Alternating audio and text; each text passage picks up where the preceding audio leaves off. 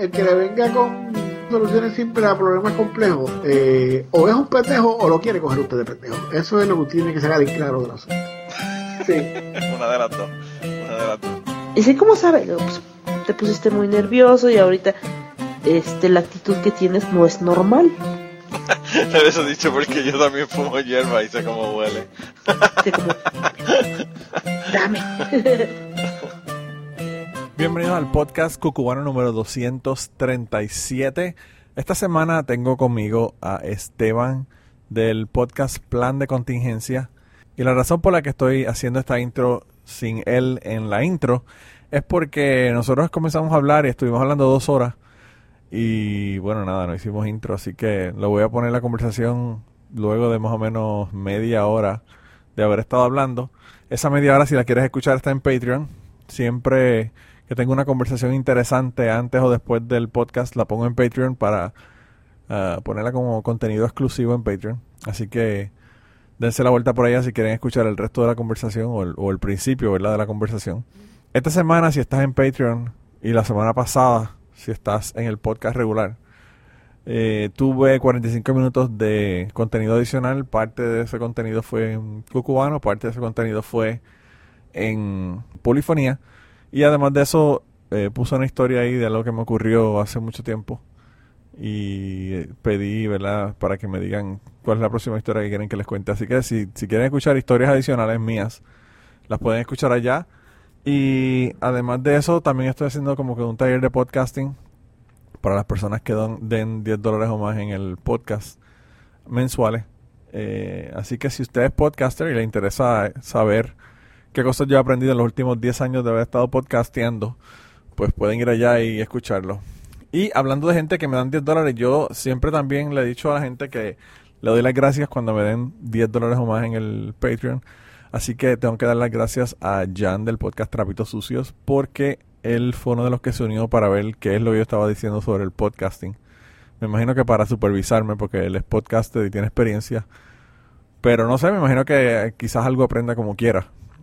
Así que nada, dense la vuelta por allá por Patreon, dense la vuelta por Trapitos Sucios también. Ya, mira, le voy, le voy a ir más allá. No solamente le voy a dar las gracias públicas por haber eh, aumentado su, su apoyo en Patreon a 10 dólares, sino que le voy a dar un anuncio a su podcast. Gente, si ustedes no están escuchando Trapitos Sucios, yo no sé qué ustedes están haciendo de verdad. Tienen que ir a escuchar Trapitos Sucios y lo mejor de todo, vayan al Patreon de Trapitos Sucios. Esta semana, bueno, esta semana pusieron un trapito enfangado en Patreon que me dejó malo de los nervios. Y con la cantidad de historias y cosas que yo he escuchado en este podcast, ustedes se imaginan la historia que tienen que haber contado esos dos seres allá en Trapitos Enfangados para que a mí me, me haya quitado el sueño esa, esa historia. Así que dense la vuelta por allá. De verdad que el Patreon de ellos también está bien cabrón. Pero nada, yo no quiero hablar más porque la conversación de nosotros se extendió un poco y fue bastante larga. Así que yo lo que voy a hacer es que voy a dejarlos ahí con la conversación con Esteban, que estuvo bien cabrona, de un, un verano que él pasó en Costa Rica trabajando de esclavo allá. Y hacemos muchas referencias a, a Tiger King, porque pues se parece mucho, se parece mucho a la historia de él, a la historia de, de, de Carol Baskin y Tiger King. Así que si no saben de lo que estamos hablando, de verdad que yo no sé por qué tampoco han observado, visto, analizado, estudiado eh, Tiger King en Netflix. Así que nada, espero que estén seguros en la cuarentena, manténganse eh, distanciados de la gente, no pasen tiempo con gente que no conocen o gente que está fuera de su círculo familiar. Eh, respeten lo de las tablillas porque le pueden dar un boleto allá en Puerto Rico por salir el día que no es. Yo no sé si todavía lo tienen o no lo tienen, pero de todos modos, háganle caso a, la gobernadora de Puerto Rico, aunque es una morona de cuatro pares de cojones y el, y el otro día estuvo en la Comay, así que yo no voy a empezar a hablar de eso porque entonces sí que se va a extender este podcast. De verdad que nada, lo importante es que ustedes estén seguros en su casa, que su familia estén seguros en su casa y que no se junten con gente para que no le peguen eh, cosas desagradables, ¿verdad? Virulentas. Así que nada, los voy a dejar entonces ahora con la conversación que tuve con Esteban. Pero anyway, deberíamos comenzar a hablar de, Costa Rica. Habíamos comenzado un poquito. Sí, era. Pues, Carol fucking Baskin. Este, Carol Baskin. Carol fucking Baskin. Carol The Baskin. fucking bitch. The Hey, bitch. that fucking bitch. Hey, eh, me hizo pensar que eh, es el Tiger King me hizo pensar que esa señora es una hipócrita porque también explota a los tigres, les saca dinero para su provecho personal. No es un sitio, yo no sé. Y, y te lo cuento porque yo te había dicho que quería hablar contigo sobre unos meses que yo pasé en Costa Rica. Sí. Este, yo un verano, un verano, qué sé yo, tomé una decisión bien loca. Esto fue hace como cinco años, seis.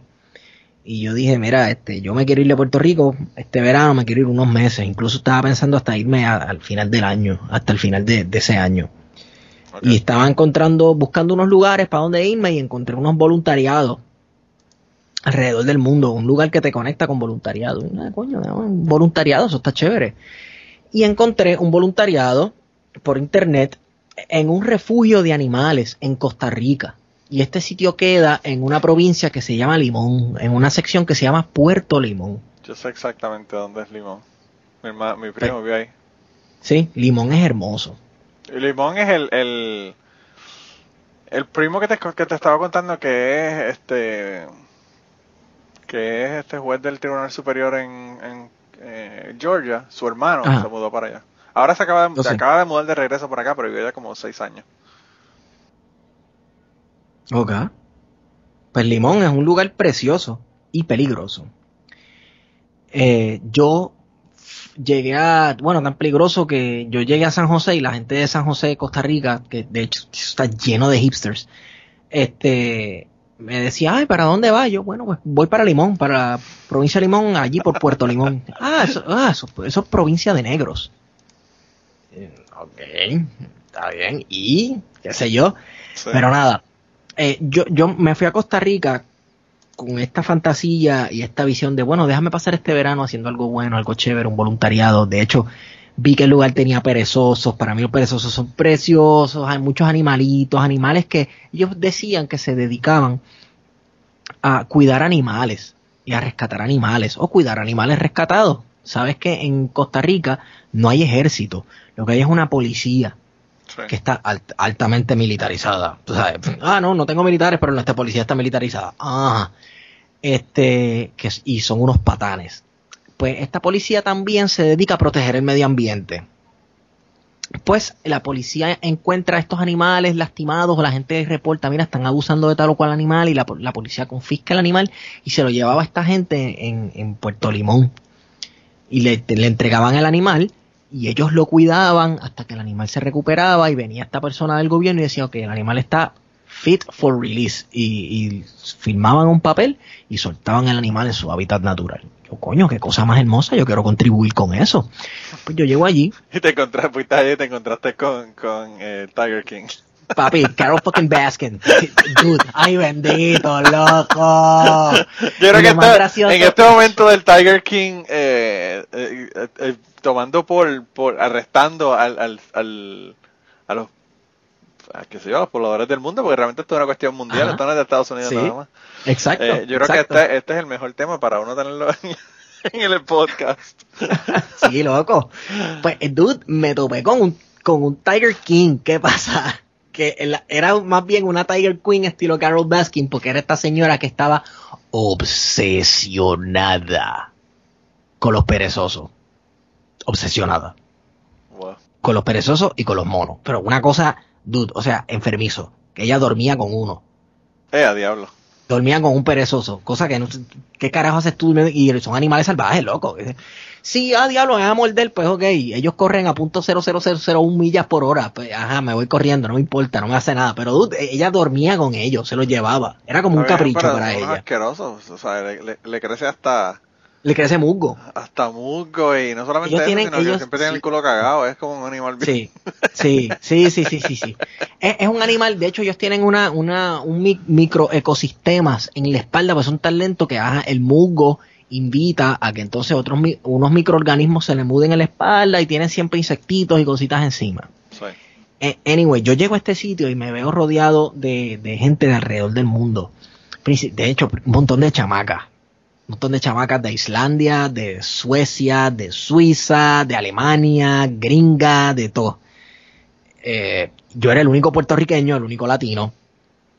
Y todo el mundo vivía en unas barracas, en unos barracks. ¿Ok?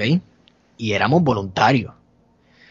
Eh, nos teníamos que levantar todos los días a las 5 de la mañana y había una pizarra donde se dividían labores.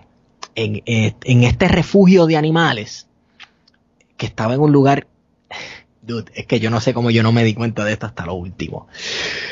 Estaba en un lugar bien retirado. Primero estaba en un lugar bien peligroso, bien peligroso, que a pie tú ibas y te ibas a saltar obligado.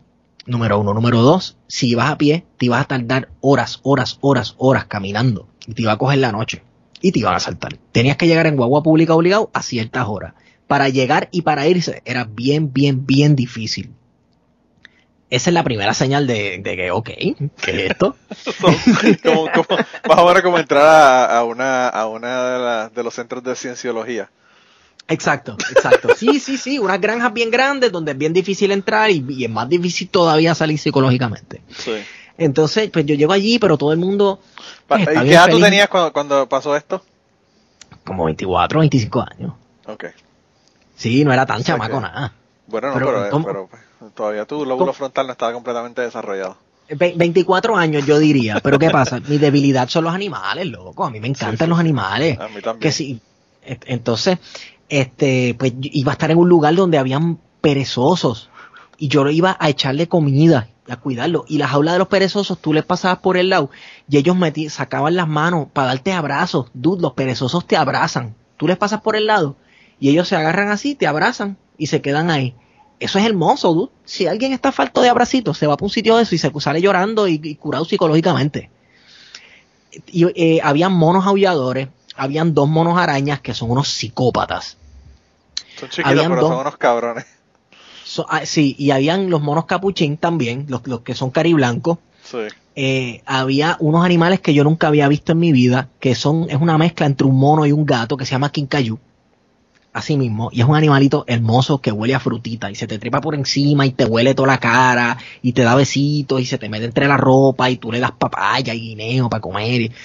Todo esto fue lo que yo iba viendo el primer día. Había una jaula gigantesca, gigantesca, gigantesca, donde habían tucanes y guacamayo y una cosa preciosa. Yo dije, Dios mío, yo llegué al paraíso. Esto es un sueño hecho realidad. Yo me voy a quedar aquí hasta que se acabe el año. Pues todo el mundo se repartía labores. Todo el mundo se repartía labores a las 5 de la mañana. Fulano, tú le das comida a las tortugas. Mengano, tú limpias la jaula de tal y tal cosa. Mengano, tú cuidas al monito. Hay un monito que la mamá se le murió. Que yo estoy pensando que en realidad le dejaron morir la mamá para quedarse con él. La, la mamá se le murió, se llamaba Feluco. Y a Feluco tú por las mañanas tú tenías que hacerle una mezclita en el biberón. En un biberoncito de bebé y todas las mañanas tú lo sobabas para que él estuviese tranquilito y tú le dabas biberón y él jugaba contigo y tú jugabas con él y así de que él desarrollaba destrezas sociales y motoras. Bueno, una cosa increíble. Después me di cuenta yo que esta señora estaba obsesionada con el mono y se lo llevaba para su casa y lo, la- lo trataba como un hijo y le ponía ropita, una saiquería asquerosa. Pero, pero eso fue, eso fue O sea que- la estadía. O sea que eso sí era Carol Baskin, no son jodederas. Sí, dude, sí, sí, sí, sí, sí. Entonces, ¿quién- qui- los dueños de este sitio era esta pareja de personas que tenían su casa en San José, en la capital de Costa Rica, pero ellos tenían este centro donde ellos cuidaban animales. Y ellos baja, iban semanal, una semana estaban completas y otra semana se iban, o si no, pues los weekends bajaban para ver cómo estaba todo. Y las personas a primera vista más simpáticas del mundo. Yo estaba en un Limón, paraíso. Limón es lejos de, de- de San José, o sea, es un tremendo, tremendo viaje. O sea, Tremendo viaje, tremendo viaje. en avión es nada, pero en carro son horas y horas. Sí, exacto. Pero era, el, tipo tenía una guagua bien pimpeada, se notaba que era gente pues adinerada, eran blancos, obviamente, gente de chavos blancos, Sí. pero bien simpático. Nada, eh, tú podías salir, pues tú firmabas un contrato, what the fuck, en el, en el que tú pues te comprometías a llevar a cabo las labores que ellos te dieran allí, ¿verdad? Levantarse a las 5 de la mañana, bla, bla, bla, pero ¿qué pasa? El, el día de trabajo era como de las 5 de la tarde, digo, de las 5 de la mañana como hasta las 3 o 4 de la tarde. Pero yo estaba tan y tan apasionado que yo me quedaba hasta las 6, 7 de la noche limpiando jaulas, poniéndole cosas nuevas a los animalitos para que para que jugaran. O sea, yo era para ellos el empleado perfecto porque número uno estaba trabajando gra- gratis, me estaban explotando, después yo me di cuenta, me estaban explotando y no me quejaba y hacía trabajo extra. Más trabajo del que ellos pedían. Había un mariposario que estaba abandonado. Yo cogí. Si esa gente todavía existe hoy día, si la policía no se los ha llevado, eh, eh, ellos tienen un mariposario, deben ponerle mariposario Esteban Gómez. Porque yo cogí y cerré, re- remendé las partes de las rejas del mariposario que estaban rotas, llené el mariposario por dentro de plantas de la selva que había alrededor que florecían. Ta- eh, eh, Era verano y estaba todo florecido. Lo llené de eso y me fui con una red a atrapar mariposas afuera, por ahí. Y Oh, les wow. llené el mariposario. O sea, eh, eh, sí, mano, bien pendejo. Pero para ese tiempo yo estaba bien pompeado y fue una experiencia hermosa. ¿Qué pasa? Eh, iba pasando el tiempo y yo iba viendo que la que, la que era líder, eh, eh, una alemana, era la única que cobraba. Una muchacha que era alemana, que era la líder del grupo, y solamente ella cobraba. Más nadie cobraba. Y ella era el enlace entre los dueños y nosotros. Incluso era el enlace entre los dueños y otro grupo de trabajadores del cual te voy a hablar ahora. Ok, pero antes de que pases allá, Ajá. ¿cómo rayos tú te enteraste de esto? De, de este lugar en Puerto Ventura cuando estabas en Puerto Rico. Un chamaco de 24 años googleando qué va a hacer con su vida ese verano. Porque sí. Ah, o sea Por que Google. lo encontraste por Google eh, y era básicamente como que una oferta de, de, de- de voluntariado. De voluntariado te ofrecen ir a, a lugares en África, te ofrecen ir hasta unas granjas ahí en Israel eh, o en Palestina para la persona que piense que Israel no debe existir. Este, y, ¿sabes? unos lugares, bien, sí, unos lugares, gracias a Dios que yo me fui donde fui, yo conocía el idioma, etcétera, porque si yo hubiese tenido así una experiencia en Namibia, cabrón, tú sabes, me ven- ven- vendían mis órganos. Este, sí, eh, pues La granja, la granja, la granja en Israel o en Palestina, eh, los productos que sacabas de la tierra eran, eran minas. Sí, sí, granadas, minas, bombas lacrimógenas. ¿Dónde, eh, ¿dónde es que desplazar están las zanahorias? Dice, no, no son zanahorias, son minas. Está- toda esta área aquí de arena está llena de minas, tienes que encontrarla. Mira, una fruta, no, es un palestino muerto. Los Está pobres. cabrón, está cabrón. Sí, ¿sabes? Está cabrón. Pues, mano, eh, yo encontré esta página, googleando, encontré esta página que te enlaza con todos los lugares de voluntariados alrededor del mundo, supuestamente, Ah, no sé. Sí. Y yo escogí pues Costa Rica porque se- su cultura pues es un lugar que está en el Golfo de México. No me tienes que convencer, cabrón. Costa Rica está cabrón. Es hermoso, cabrón. Costa Costa Rica es hermoso. Yo te digo que, yo le digo a mi hermana, mi hermana se encabrona conmigo, pero yo le digo que yo, si me tuviera que ir a Estados Unidos, en vez de irme a Puerto Rico, me iba para Costa Rica. Es que, es que es precioso, loco. Hermoso. Es una cosa es increíble. increíble. Y pues un lugar con una biodiversidad increíble. Este, vi ahí un montón de animales y interactué con un montón de animales que yo jamás en mi vida pensé. Tú sabes, llegó un momento que, de hecho, eh, eh, te acostumbrabas a oler a orín de mono. Porque tu día, si a ti te toca bregar con los monos, los monos, que yo, yo digo que los monos lo hacen de maldad, pues son unos hijos de la gran puta.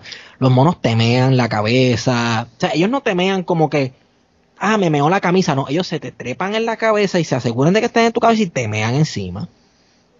El estereotipo este de los monos tirándote con caca no es embuste. O haciéndote caca encima, no es embuste, te tiran con caca o te hacen caca encima, te tiran con la comida, te muerden mientras tú los alimentas. Son unos patanes.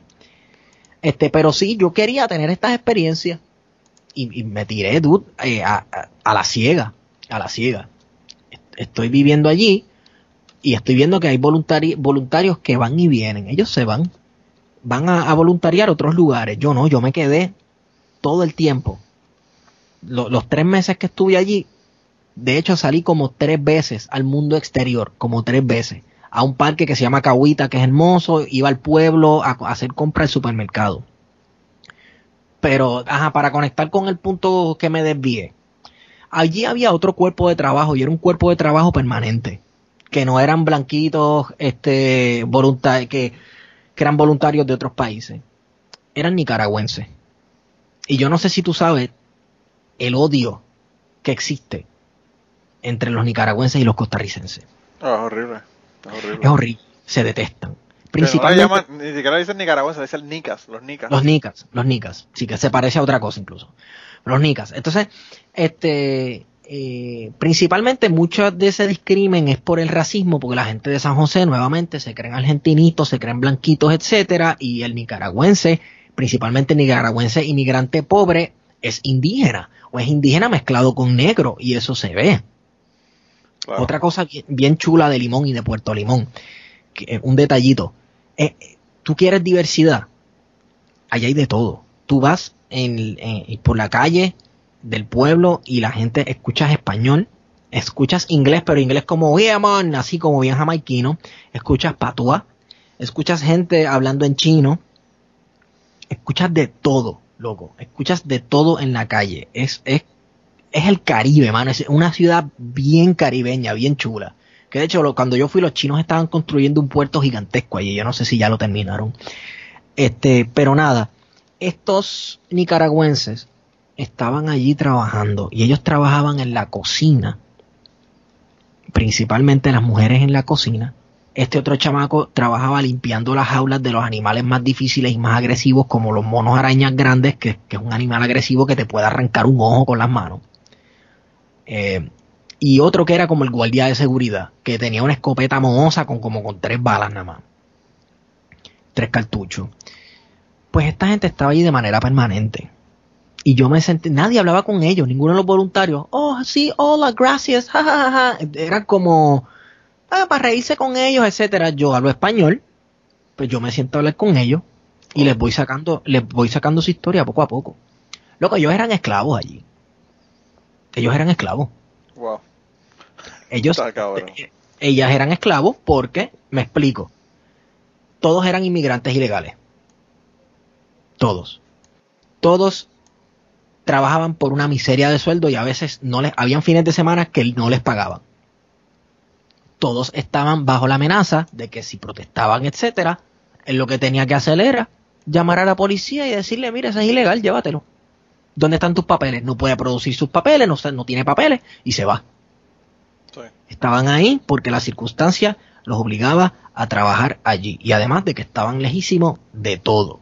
De todo, todo, todo, todo. Digo, y si son nicaragüenses, hermano, Salimón es en el sureste de- de- del país, o sea que hay, que hay que jalar para llegar a la frontera. Exacto. Pues hablando de, de a, a jalar para la frontera, ellos llegaron a la conclusión de que necesitaban un trabajador más. Un chamaco. Ay, necesitamos, ay, si estuviera fulano. Y ellos, este, dicen, bueno, pues, vamos a llamar a fulano a ver si viene, un costarricense. Primo de, de uno de los muchachos, eh, nicar- digo, costarricense no, un nicaragüense, que era primo de otro de los que trabajaba allí. Vamos a ver si él llega lo llaman por teléfono, mira, tú puedes venir a trabajar, ¿te acuerdas del sitio, de esto, esto, esto y lo otro? Sí. Ah, pues, pues ven para acá, para que nos ayudes y te, te damos de nuestra paga. Pasaron como dos días y llegó el chamaco. Llegó el chamaco, él no llegó en carro, no, él llegó, él salió de entre, de entre los matorrales. Wow. El, sí, el chamaco salió de entre los matorrales, estaba hincho, estaba todo apestoso, estaba sucio, parecía que no había comido en un buen tiempo. El chamaco vino eh, a pie, en pon, etcétera. Él vino de Nicaragua, él cruzó la frontera a Costa Rica a pie, o, o a pie, o en pon, o lo que sea, dude. y le, le cayó y le llegó allí a trabajar. Y las mujeres, ay, Dios mío, agárralo, ay, vamos a bañarlo, darle algo de comer, etcétera. Ah, eh, ¿sabes? Una situación de explotación increíble. Mientras tanto, todo esto ocurriendo, ¿verdad? Yo lo estoy escuchando, yo me estoy dando cuenta. Los otros voluntarios de los países nórdicos, etcétera, estaban viviendo su fantasía de tirarse fotos para Instagram. Los dueños estaban en una, en una casa que estaba atrás del compound en el que pues vivían bastante bien y tenían televisión y tenían internet y tenían todo tipo de cosas y aire acondicionado y, y la, señora se llevaba a los monitos bebés para dormir con ella y ponerle ropita Wow. así lo y yo estaba entre medio de todo esto y pasaban las semanas y me estaba dando cuenta de que cada vez nos servían menos proteína en la comida ay lo que hay es arroz hoy lo que hay es arroz y yo las cocineras pero qué es lo que está pasando Ah, que lo que hay es arroz los dueños no quieren comprar más comida. Dicen que están bajos en dinero. Este, no quieren comprar más comida y pues lo, que está, ¿sabes? Le estamos haciendo lo que, lo que podemos, pero lo que hay es arroz y lo que hay es habichuela. Lo que ellos le dicen gallo pinto, el arroz con habichuela. Sí, sí, sí. Luego, pues yo comencé a, pero, ah, eso sí, para nosotros había poca proteína, etcétera. Pero para los monos y los perezosos, etcétera, había una nevera gigante llena de las mejores frutas frescas de Costa Rica, una cosa preciosa comprada en Farmers Market, orgánico. No eran carnes espiras de Walmart como las del no, Tiger King. No, no, no, no, no, no, no eran carnes espiras de Walmart como Tiger King. Que además la, mayoría de los animales allí eran vegetarianos, salvo unos búhos que tenían, que había que eh, echarle los pollitos vivos, eso era bien interesante. Eh, una, ahí se dio un choque cultural que te voy a contar ahorita. Pero las neveras era como que los dueños chequeaban las neveras donde estaba la fruta fresca, como si so pena de muerte si cogías algo de ahí y fuera para ti, no para los animales. ¿Sabes? Yo llegó un momento que yo estaba comiendo los animales estaban comiendo mejor que yo. Yo estaba comiendo eh, arroz con habichuela pelado por la mañana y yo había ido al mercado la semana pasada y tenía almendras, pues le echaba almendras encima al arroz. Compraba huevos a veces cuando me dejaban salir porque eh, era un fin de semana, si un fin de semana no que podía salir. Em, y le echaba huevo a la comida, la mezclaba con el arroz y habichuela, le echaba almendras por encima, cranberry seco, todo lo que yo podía conseguir yo se le echaba por la mañana, yo le decía a las muchachas que me hice bien amigo de ellas, de, a las nicaragüenses, las cocineras, que me prestaran un, un, sartencito, que yo me preparaba mi desayuno, que ya no se tenían que preocupar por, por, prepararme comida. Loco, y así pasé tres meses. Tres meses, tres, una tarde, una tarde que yo sirvieron comida y guardaron todo, etcétera, y yo me quedé con hambre y yo me fui a un palo de poma rosa, que estaba lleno de poma rosa, pero también estaba lleno de monos. Y yo tuve que tirarle piedras a los monos. Para poder ir a, coger sí, cabrón. Los monos son agresivos y territoriales. Y los monos arañas y los monos aviadores también. Mira, mano, hay, yo cuando yo fui a Kenia, yo fui a Kenia en el año 2000. Y nosotros llegamos, el primer, eh, el primer lugar que llegamos fue a Samburu, ¿verdad? Samburu es a 8 horas, 8 o 9 horas de, de Nairobi, hacia el norte yendo hacia Mount Kenya, ¿verdad? Y ese fue el primer lugar donde nosotros, cuando nosotros llegamos, a ese fue el primer resort que nos, que nos llevaron. Yo llegué ahí y eran un montón de chozas donde tú te quedabas, ¿verdad? Y eran como que chozas individuales que básicamente tenían un cuarto con, el, con su baño aparte y pues eh, como una acera en cemento que, que las conectaba todas, ¿verdad? Y habían de estos, de estas eh, los mounts estos de, termitas super gigantes, ¿verdad? De estos de que tienen 8 o 10 pies de alto por todos lados, un montón de, monos, un montón de cosas, ¿verdad? Y, tenían letreros, qué sé yo, como a 15 pies de, la vereda esa de cemento que te decía, de aquí para abajo, si tú pasas, pues bajo tu propio riesgo, porque ahí está el río y ya tú sabes, ahí o, te matan los, los, babuinos o te lleva un, un, cocodrilo o whatever. Un hipopótamo, de hecho, hipopótamos son bien Los hipopótamos son unos cabrones, sí. El único animal que yo fui a ver que nos llevaron con un tipo con una escopeta fueron los hipopótamos. para, que, para que, tú tengas idea. Y vimos leones, vimos chitas, vimos pues, de todo, excepto excepto los, los, los fucking este, eh, hipopótamos que nos llevaron con una escopeta. Y, los cabrones corren 45 millas por hora, los, los, fucking hipopótamos. Que uno pensaría que esos cabrones no, no tienen velocidad, pero no hay forma de que uno le gane corriendo a un hipopótamo. Pero anyway, el caso fue que yo, llegué ahí, ¿verdad? Llegamos como a las 3 de la tarde, una cosa así.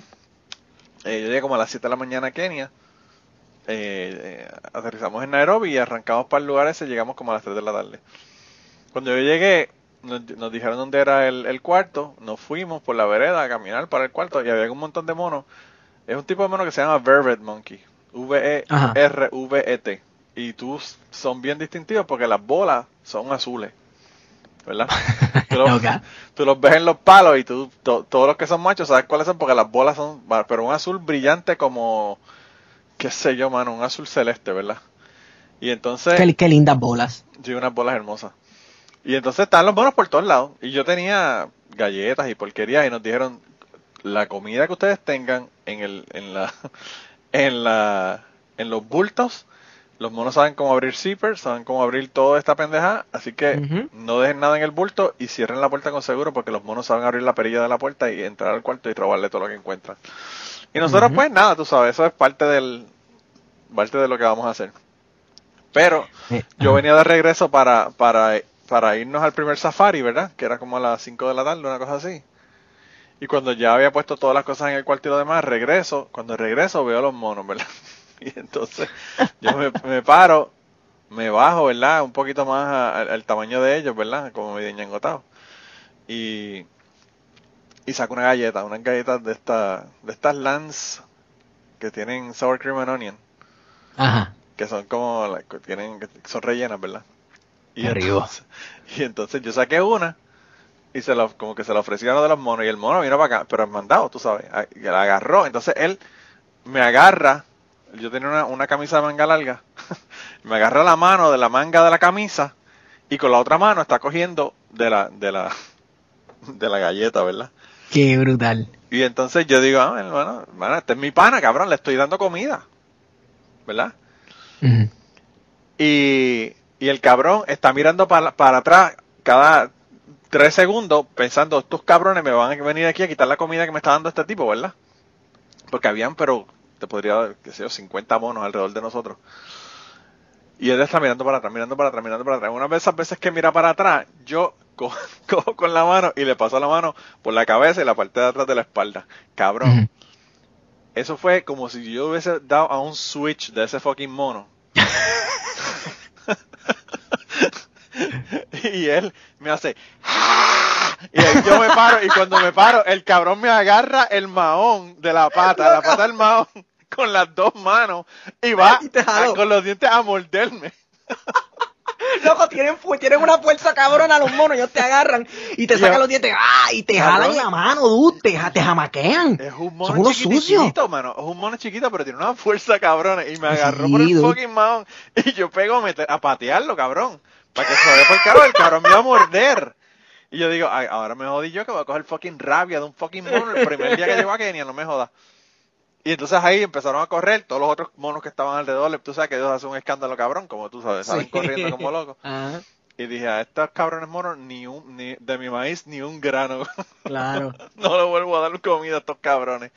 Y que esa noche cuando fuimos a comer al restaurante, que era un restaurante que era como abierto, un gazebo gigante donde estaba eh, el restaurante abi- abierto como una tipo de terraza, Ajá. tenían un montón de indios de la tribu Samburu con, con tiradoras, con ondas, eh, eh, tirándole a los monos, porque los monos bajaban desde arriba, si tú te descuidabas y te sacaban algo del plato y sal- salían corriendo con lo que fuera, un pedazo de pan, un steak, lo que encontraran.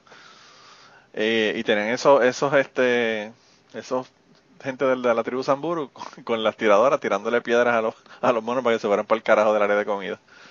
Mano, eh, los monos eh, son la prueba mayor de que lo que la gente esta dice, ay, los animales, debemos ser más como los animales, los animales no, no, no tienen maldad y no se maltratan entre ellos, nunca se ha conocido un mono. Yo, yo, ¿sabes?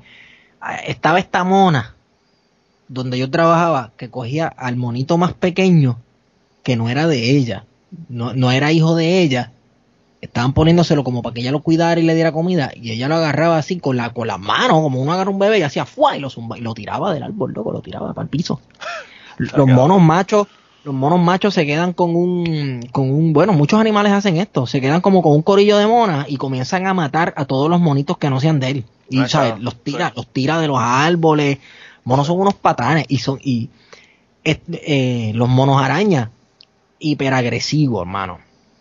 Una cosa, y te cogen de bobo. Ellos te entretienen con una mano, pero como la cola de ese, de esa especie de mono es como si fuera también otra mano, como si fuera es un prensil, dedo.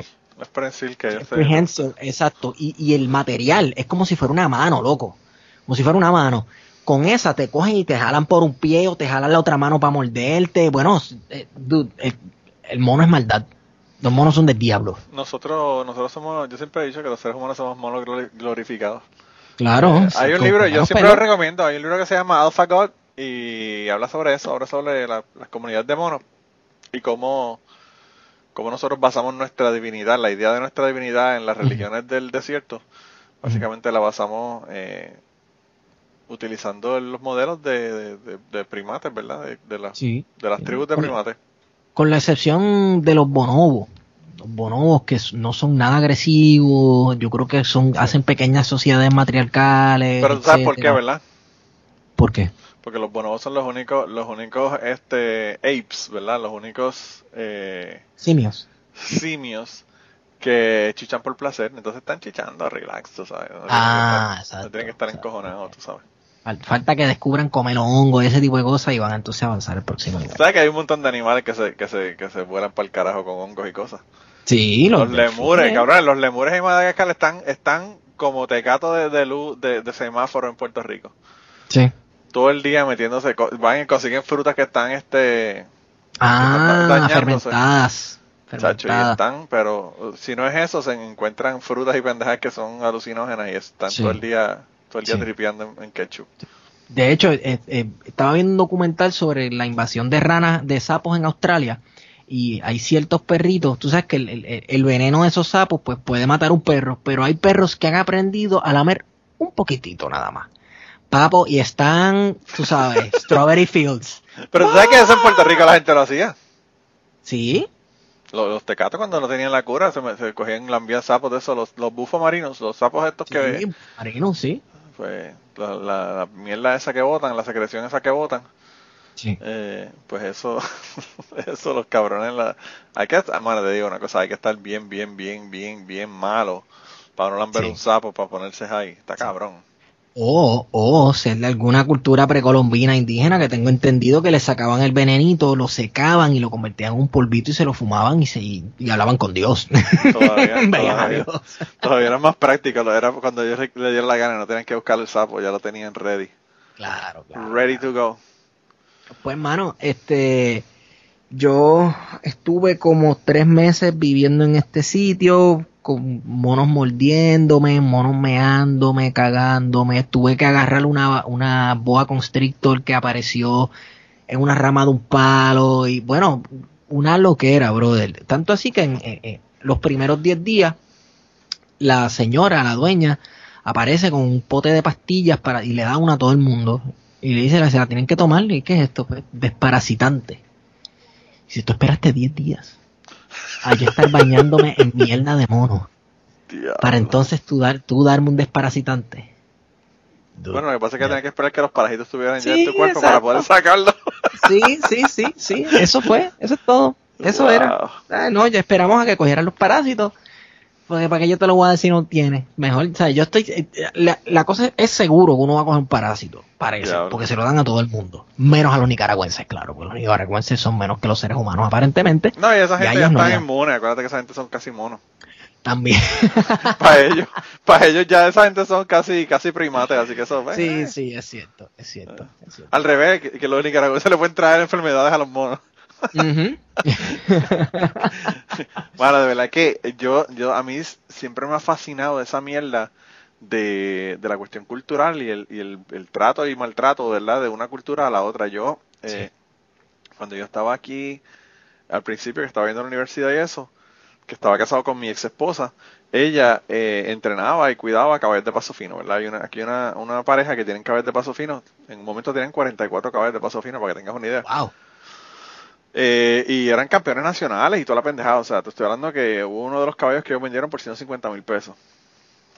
Y pues te- nada, estaban ahí, ella cuidaba los caballos y toda esa pendeja. Y entonces había un muchacho, un señor también, que era de Colombia, que no estaba aquí todo el tiempo, pero cuando venía la época de, de comenzar con las competencias y eso, pues él venía para acá, entrenaba los caballos y, y, pues los montaba también a veces en los shows y toda la cosa, porque como el esposo, el esposo de la señora no era profesional, pues él competía en la, en la categoría amateur y el señor este en la, en la profesional, ¿verdad? Y él es de Colombia, pero es de Colombia de la, de la raza un poco más blanquita, que pues no son indios y son más, tienen más de español que de indio. Sí. Y pues él se creía que él era, tú sabes, este Rockefeller, ¿verdad? Y entonces había un muchacho que era el que limpiaba los, los establos y todo lo demás, que, que cortaba la grama con el bush hog y toda la pendeja, que, que era de México, ¿verdad? Y el, y el hijo de puta este le decía, no, que el indio este, que el indio, mira, llámate al indio y dile ahí que limpia tal cosa. Y yo como que, cabrón, El indio. el indio, al indio este. Wow, y, eso es un insulto. y yo le llamé la atención. Entonces, el- la pareja son de Canadá, ¿verdad? Y pues ellos no entienden este, ellos saben algo de español para comunicarse con ellos y qué sé yo, pero realmente no, no hablan 100% del español, ¿verdad? Por lo tanto, ellos no, ni, ni siquiera, ni siquiera hablan el español. Imagínate entender la idiosincrasia de un, de un Claro, blanquito de Colombia tratando un, un indio, según él, ¿verdad? De, de, de México.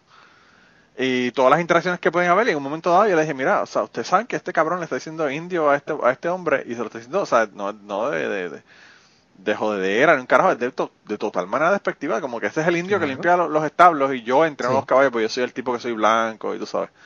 Claro. Y entonces ellos no, no, no- ni siquiera se habían enterado del asunto, ¿verdad? Entonces cuando yo le digo eso y, y les hago, los hago conscientes de que eso está pasando, entonces van, hablan con el tipo y le dicen que no, que mira, que no le digan indio, que sí, que sí, que, que es una cuestión de falta de respeto, que bla, bla, bla, que él también es un empleado. Y le dijeron un montón de cosas, ¿verdad? Y entonces el cabrón dijo, está bien, yo no le digo indio, me lo va a decir el mexicano. Qué cabrón. Y entonces le decía el mexicano. Y, Ay, Dios mío. y pues, tú sabes, el mexicano, como eso, eh, eso es la, raza Sí, inferior sí, esa de los mexicanos, ¿verdad? Yo soy, yo soy colombiano, de- soy muy No, berraco. claro. Soy Superior, muy berraco, muy superior. berraco. Sí, como, como los argentinos también se creen europeos. Sí, lo mismo, lo mismo. Eh, y, y es bien cabrón porque pues eso, como te digo, pasa también en- allá en, en, en Costa Rica con los nicaragüenses, pasa en Puerto Rico con los dominicanos y con los haitianos, eh, en República Dominicana, o sea que es como que, mano, está cabrón. Siempre el, el del lado es el que nosotros siempre estamos jodiendo y menospreciando. Y en, Sí, el, mano. caso, en el caso de Colombia, a los colombianos que son, in- son indios de, de, de descendencia indígena, le dicen Y los negros, y los negros. mierda. Ah, y los negros, ol- olvídate, peor todavía.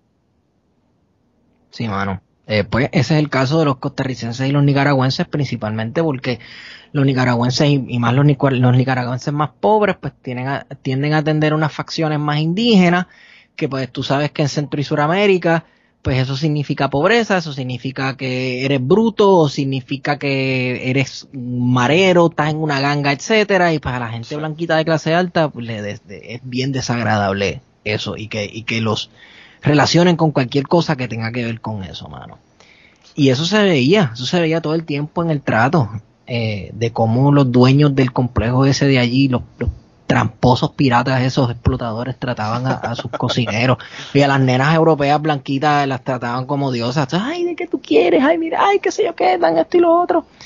Y, mano, yo me fui dando cuenta de las últimas semanas porque eh, yo, eh, ellos te le explicaban a la gente, no, el, el negocio es esto, no es negocio, como que nuestra misión es los animales que el gobierno, y yo vi cómo camionetas de policías llegaban, llegó una camioneta una vez con un perezoso que estaba lastimado, que parece que le habían aplastado una patita o se lo encontraron en medio de la calle, etcétera.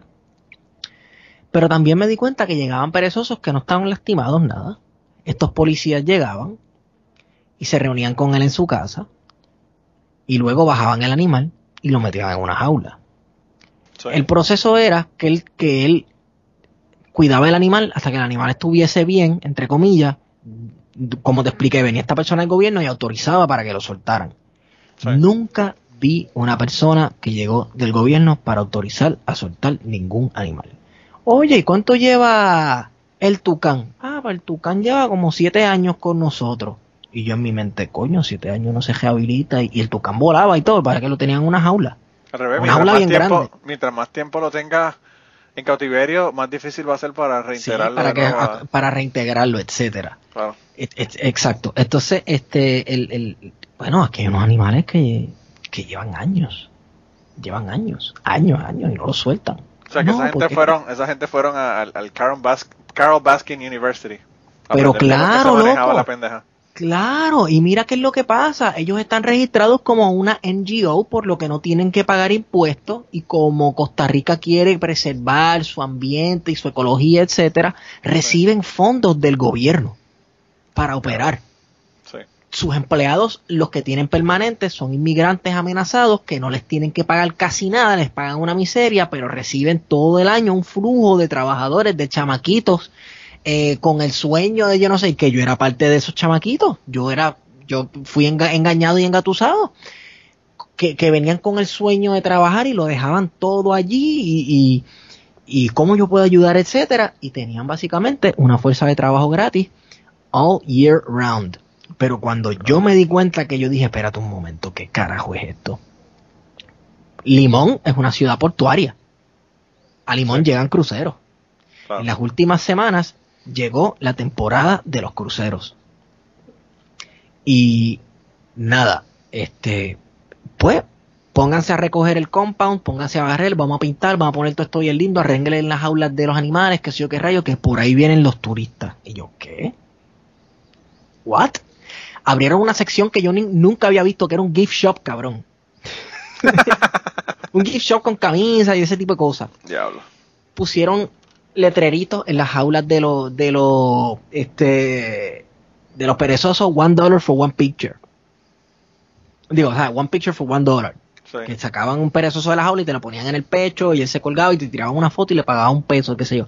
Ah, eso es lo mismo que hace Carol Baskin y que hacía eh, Sí. Joe Exotic. es la misma Joe. Exotic. Es lo mismo. O sea esa gente son unos Carol Baskin.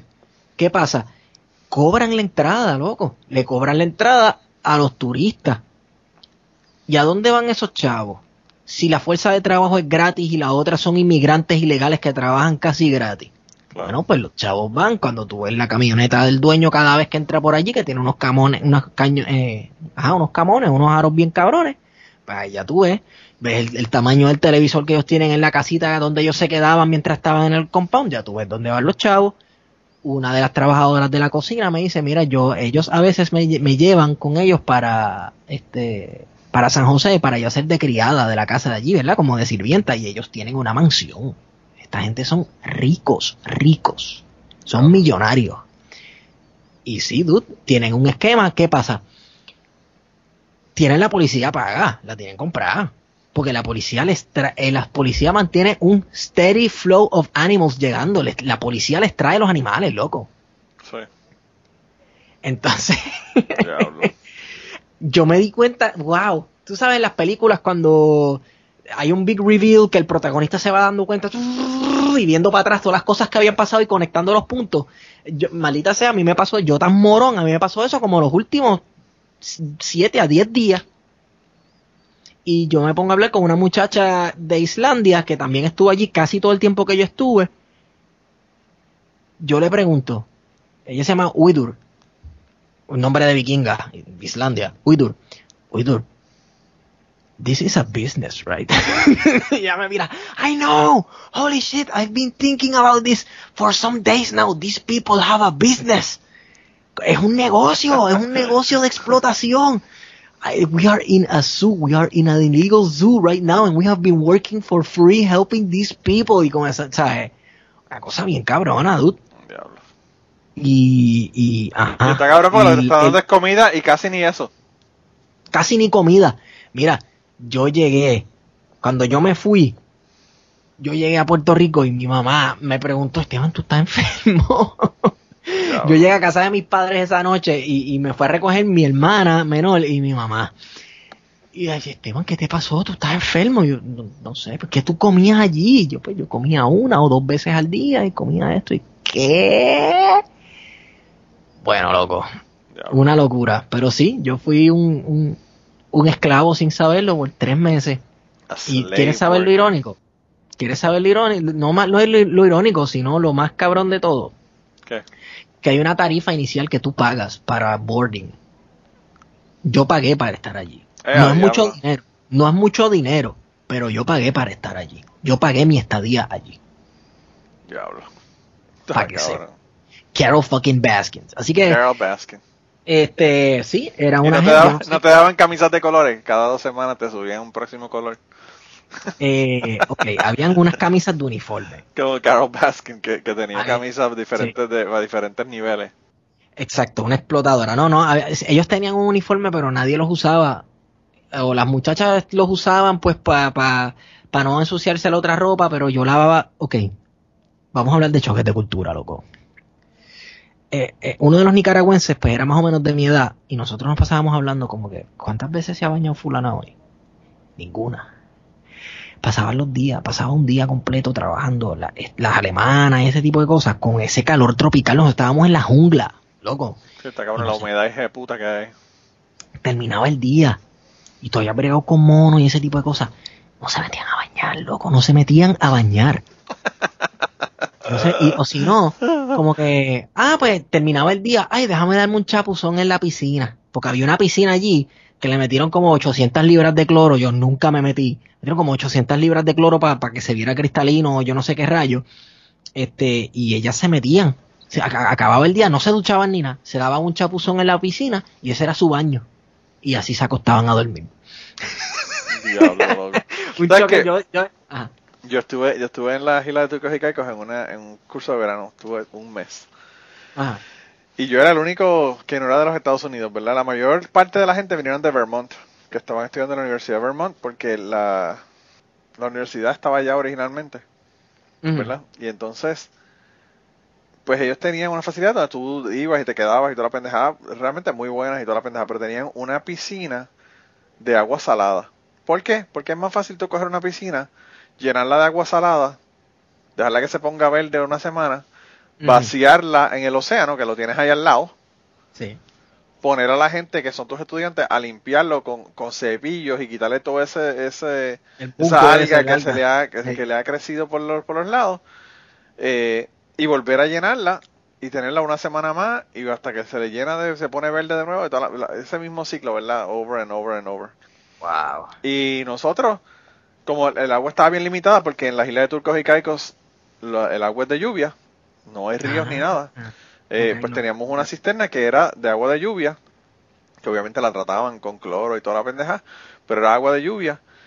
Y con esa agua era para tomar y para bañarte, pero te decían, por favor, no te bañes más de una vez a la semana, porque pues el agua es para tomar y no sabemos cuándo va a volver a llover de nuevo. Y entonces, yo lo que hice fue que como yo sabía que esa pendeja, ¿verdad? Y estaban diciendo en, en el brochure y toda la mierda que nos dieron cuando yo entré a la universidad esa, cuando me matriculé, decía que estaba, había limitaciones de agua y toda la pendeja, yo me fui a, a Bora Bora y me compré un jabón que es para bañarte en agua, en agua con sal, ¿verdad? En el mar. Sí. Eh, y además de que es no, no jode el medio ambiente, ¿verdad? Pues eh, no sé cómo carajo esa mierda hace.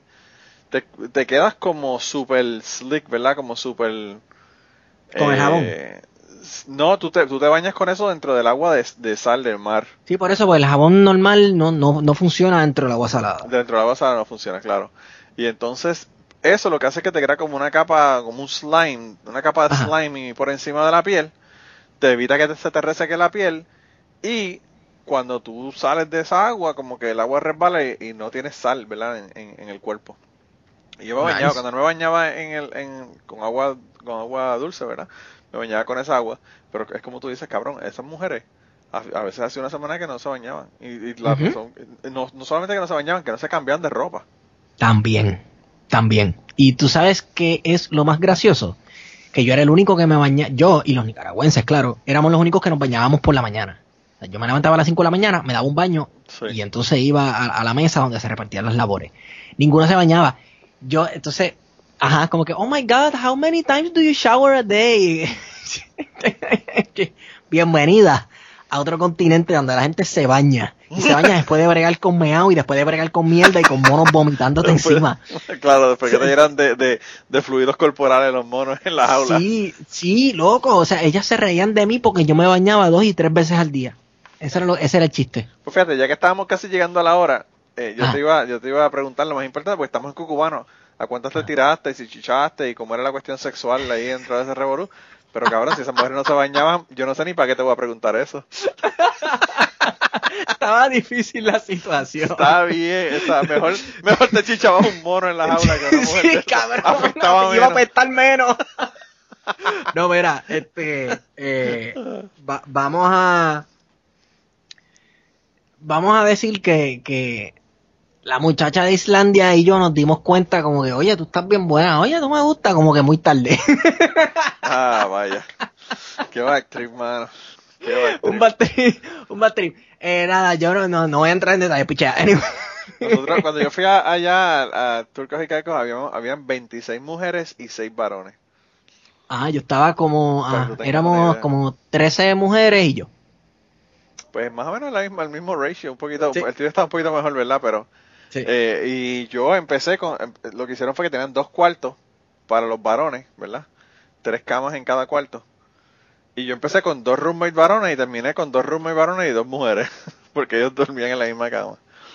Eh, y eso era, mano, eso era, yo, una de las cosas que decía era cero sexo con compañeros de estudio o con profesores, eso no va a ser tolerado. Si se enter- nos enteramos de que esto está ocurriendo, este, te, te vamos a llevar al aeropuerto y tú te vas a encargar de regresar a tu país, pero no te vamos a tener en el sitio. En el sitio, Wow. Era una cosa como que en el brochure estaba como que bien fuerte la- el lenguaje, ¿verdad? De lo que iba a pasar si tú chichabas con alguno de los otros estudiantes. Y yo llegué ese primer día y estaba la, la cocina y al lado había un, un comedor bien grande donde todo el mundo comía. Y en la entrada tenían como una un, un tablillero, ¿verdad? Que tenía libros de temas relacionados a manejo de recursos marinos y toda esta pendeja. Y Ajá. encima de ese de ese librero tenían un bucket de un de un que escogieron de un helado, ¿verdad? De un galón de helado Ajá. y lo tenían lleno hasta arriba de condones. y yo como que hmm, parece que de- del papel a la realidad hay una diferencia increíble. Claro, Y eso era, pero- si tú tienes... Sí, una, sí, una sí, locura, sí, de verdad. Sí. Locura, Pues sí, este, vamos a decir que, fíjate, eh, hubo momentos en los que la pasé bien. la clave es ver los hábitos de cómo la gente se baña y entonces aprovechar y atacar. Tienes que si esperar, no- tienes que, tienes que esperar a que la chica esté bañadita, porque si no. Tú dices, bueno, esta se baña, esta se baña los sábados, Exacto. como a las 3 de la tarde, así que tengo que planificar terminar con el trabajo temprano hoy para poder Así con esta situación. Diablo. Así mismo. Pero nada, este, yo no he vuelto a saber de esa gente, yo me fui de allí, yo estuve tres meses, no he vuelto a saber de esa gente, no quiero saber de esa gente, yo espero que, que les hayan cerrado el negocio, eh, espero que se los hayan llevado arrestados, pero ¿quién se los va a llevar arrestados? ¿La misma policía que le llevaba a los animales a cambio de dinero? Claro, claro, sí, esa es la O sea- pendeja que sabes, eh, tiene un negocio. Es como todo, mano. Es como como tienes la mafia que te está, que te está protegiendo el negocio. Negocio redondo, todo el mundo, todo el mundo, eh, ¿sabes? En sus ojos, aquí todo el mundo está haciendo chavo.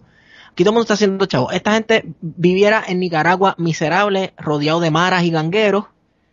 Eh, eh, estos chamaquitos europeos, etcétera, vienen aquí, están teniendo una experiencia increíble y están viendo los animalitos y los están cuidando.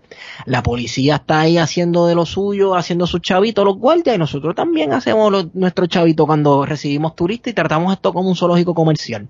Y probablemente, y probablemente los políticos, y probablemente los políticos eh, están ganando también porque están diciendo, no, no, es que nosotros estamos haciendo un trabajo cabrón de, Ah, de- no, de claro. de, de de vida conservación, silvestre, de vida conservación. silvestre, seguro que sí. Esto es una gente, esto es, eh, esto es una sola persona con un negocio. Yo quiero saber cuántos esquemas así de fraude para el gobierno y de negocios así con explotación de animales hay en Costa Rica o en otros países centroamericanos que se hacen pasar de ce- centro de cuido y refugio de animales donde nunca sueltan los animales.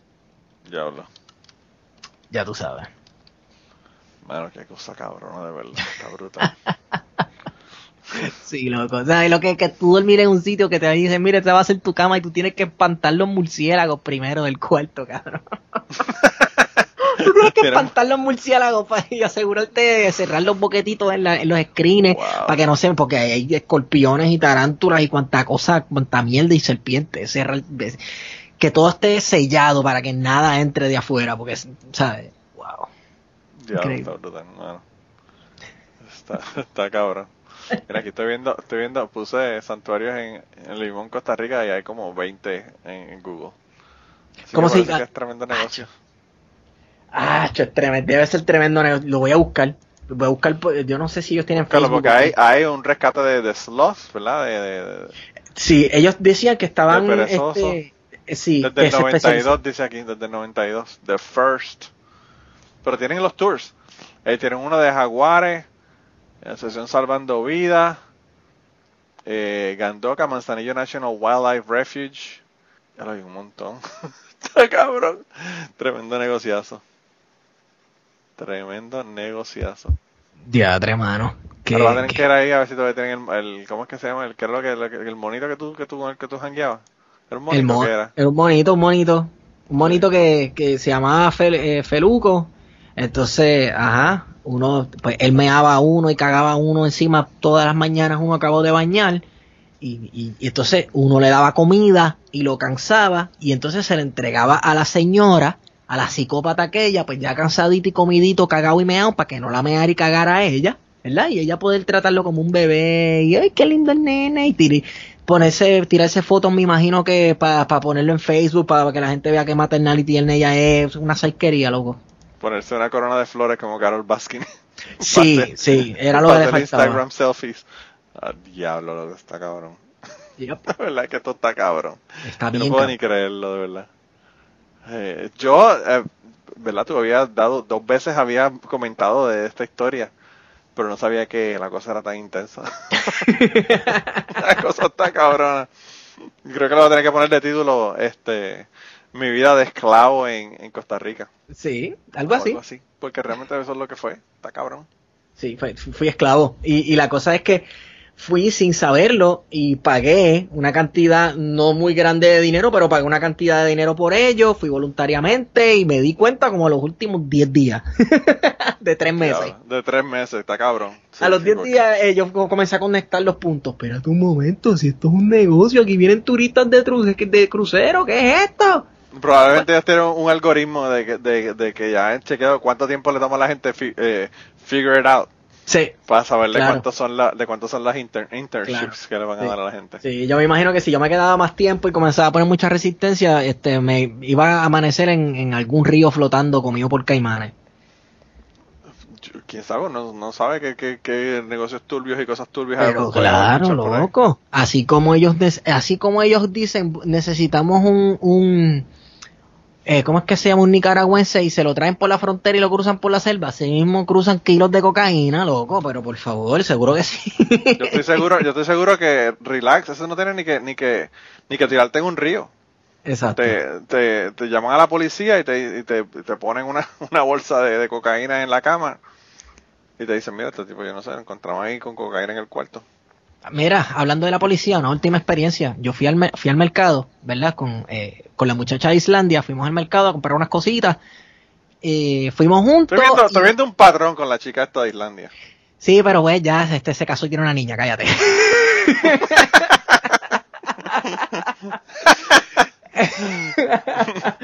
eh, anyway, em, A la verdad le gustan eh, los tatuajes.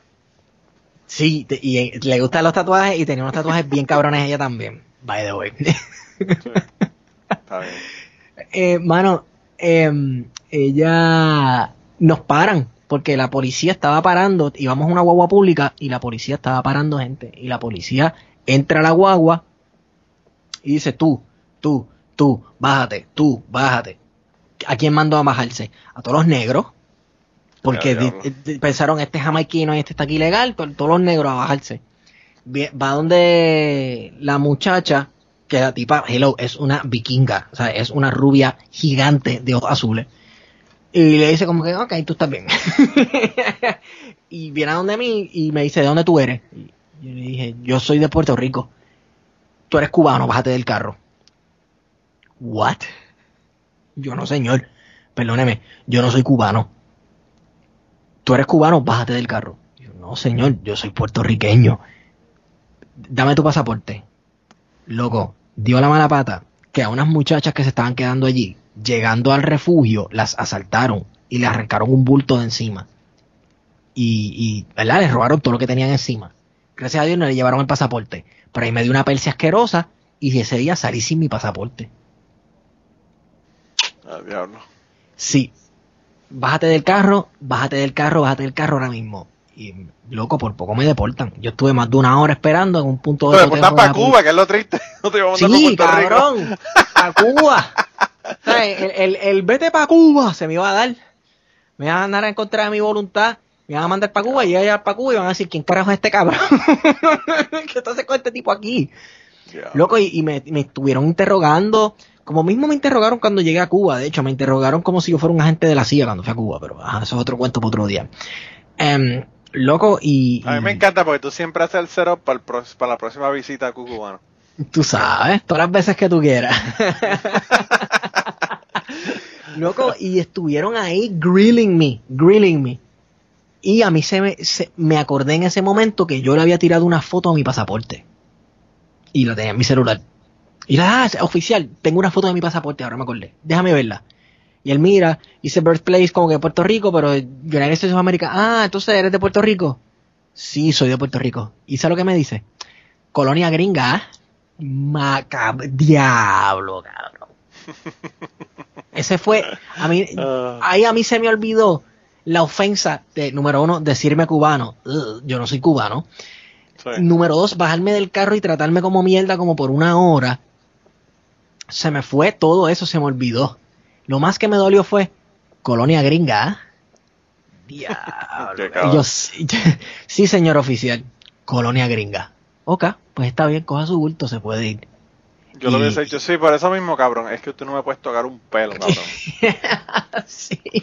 Porque se forma una pendeja internacional y hasta las ayudas sí, que sí. te reciben de los gringos se le van a ir para el carajo. Exacto. Sí, sí. Pude haberme ido por esa línea, pero a mí no me gusta irme como que I'm an American citizen, don't touch No, yo me. claro, que- claro, pero, pero si, pues, si vamos a insultar, vamos entonces a hacer un cabrón, tú sabes. Sí, es cierto.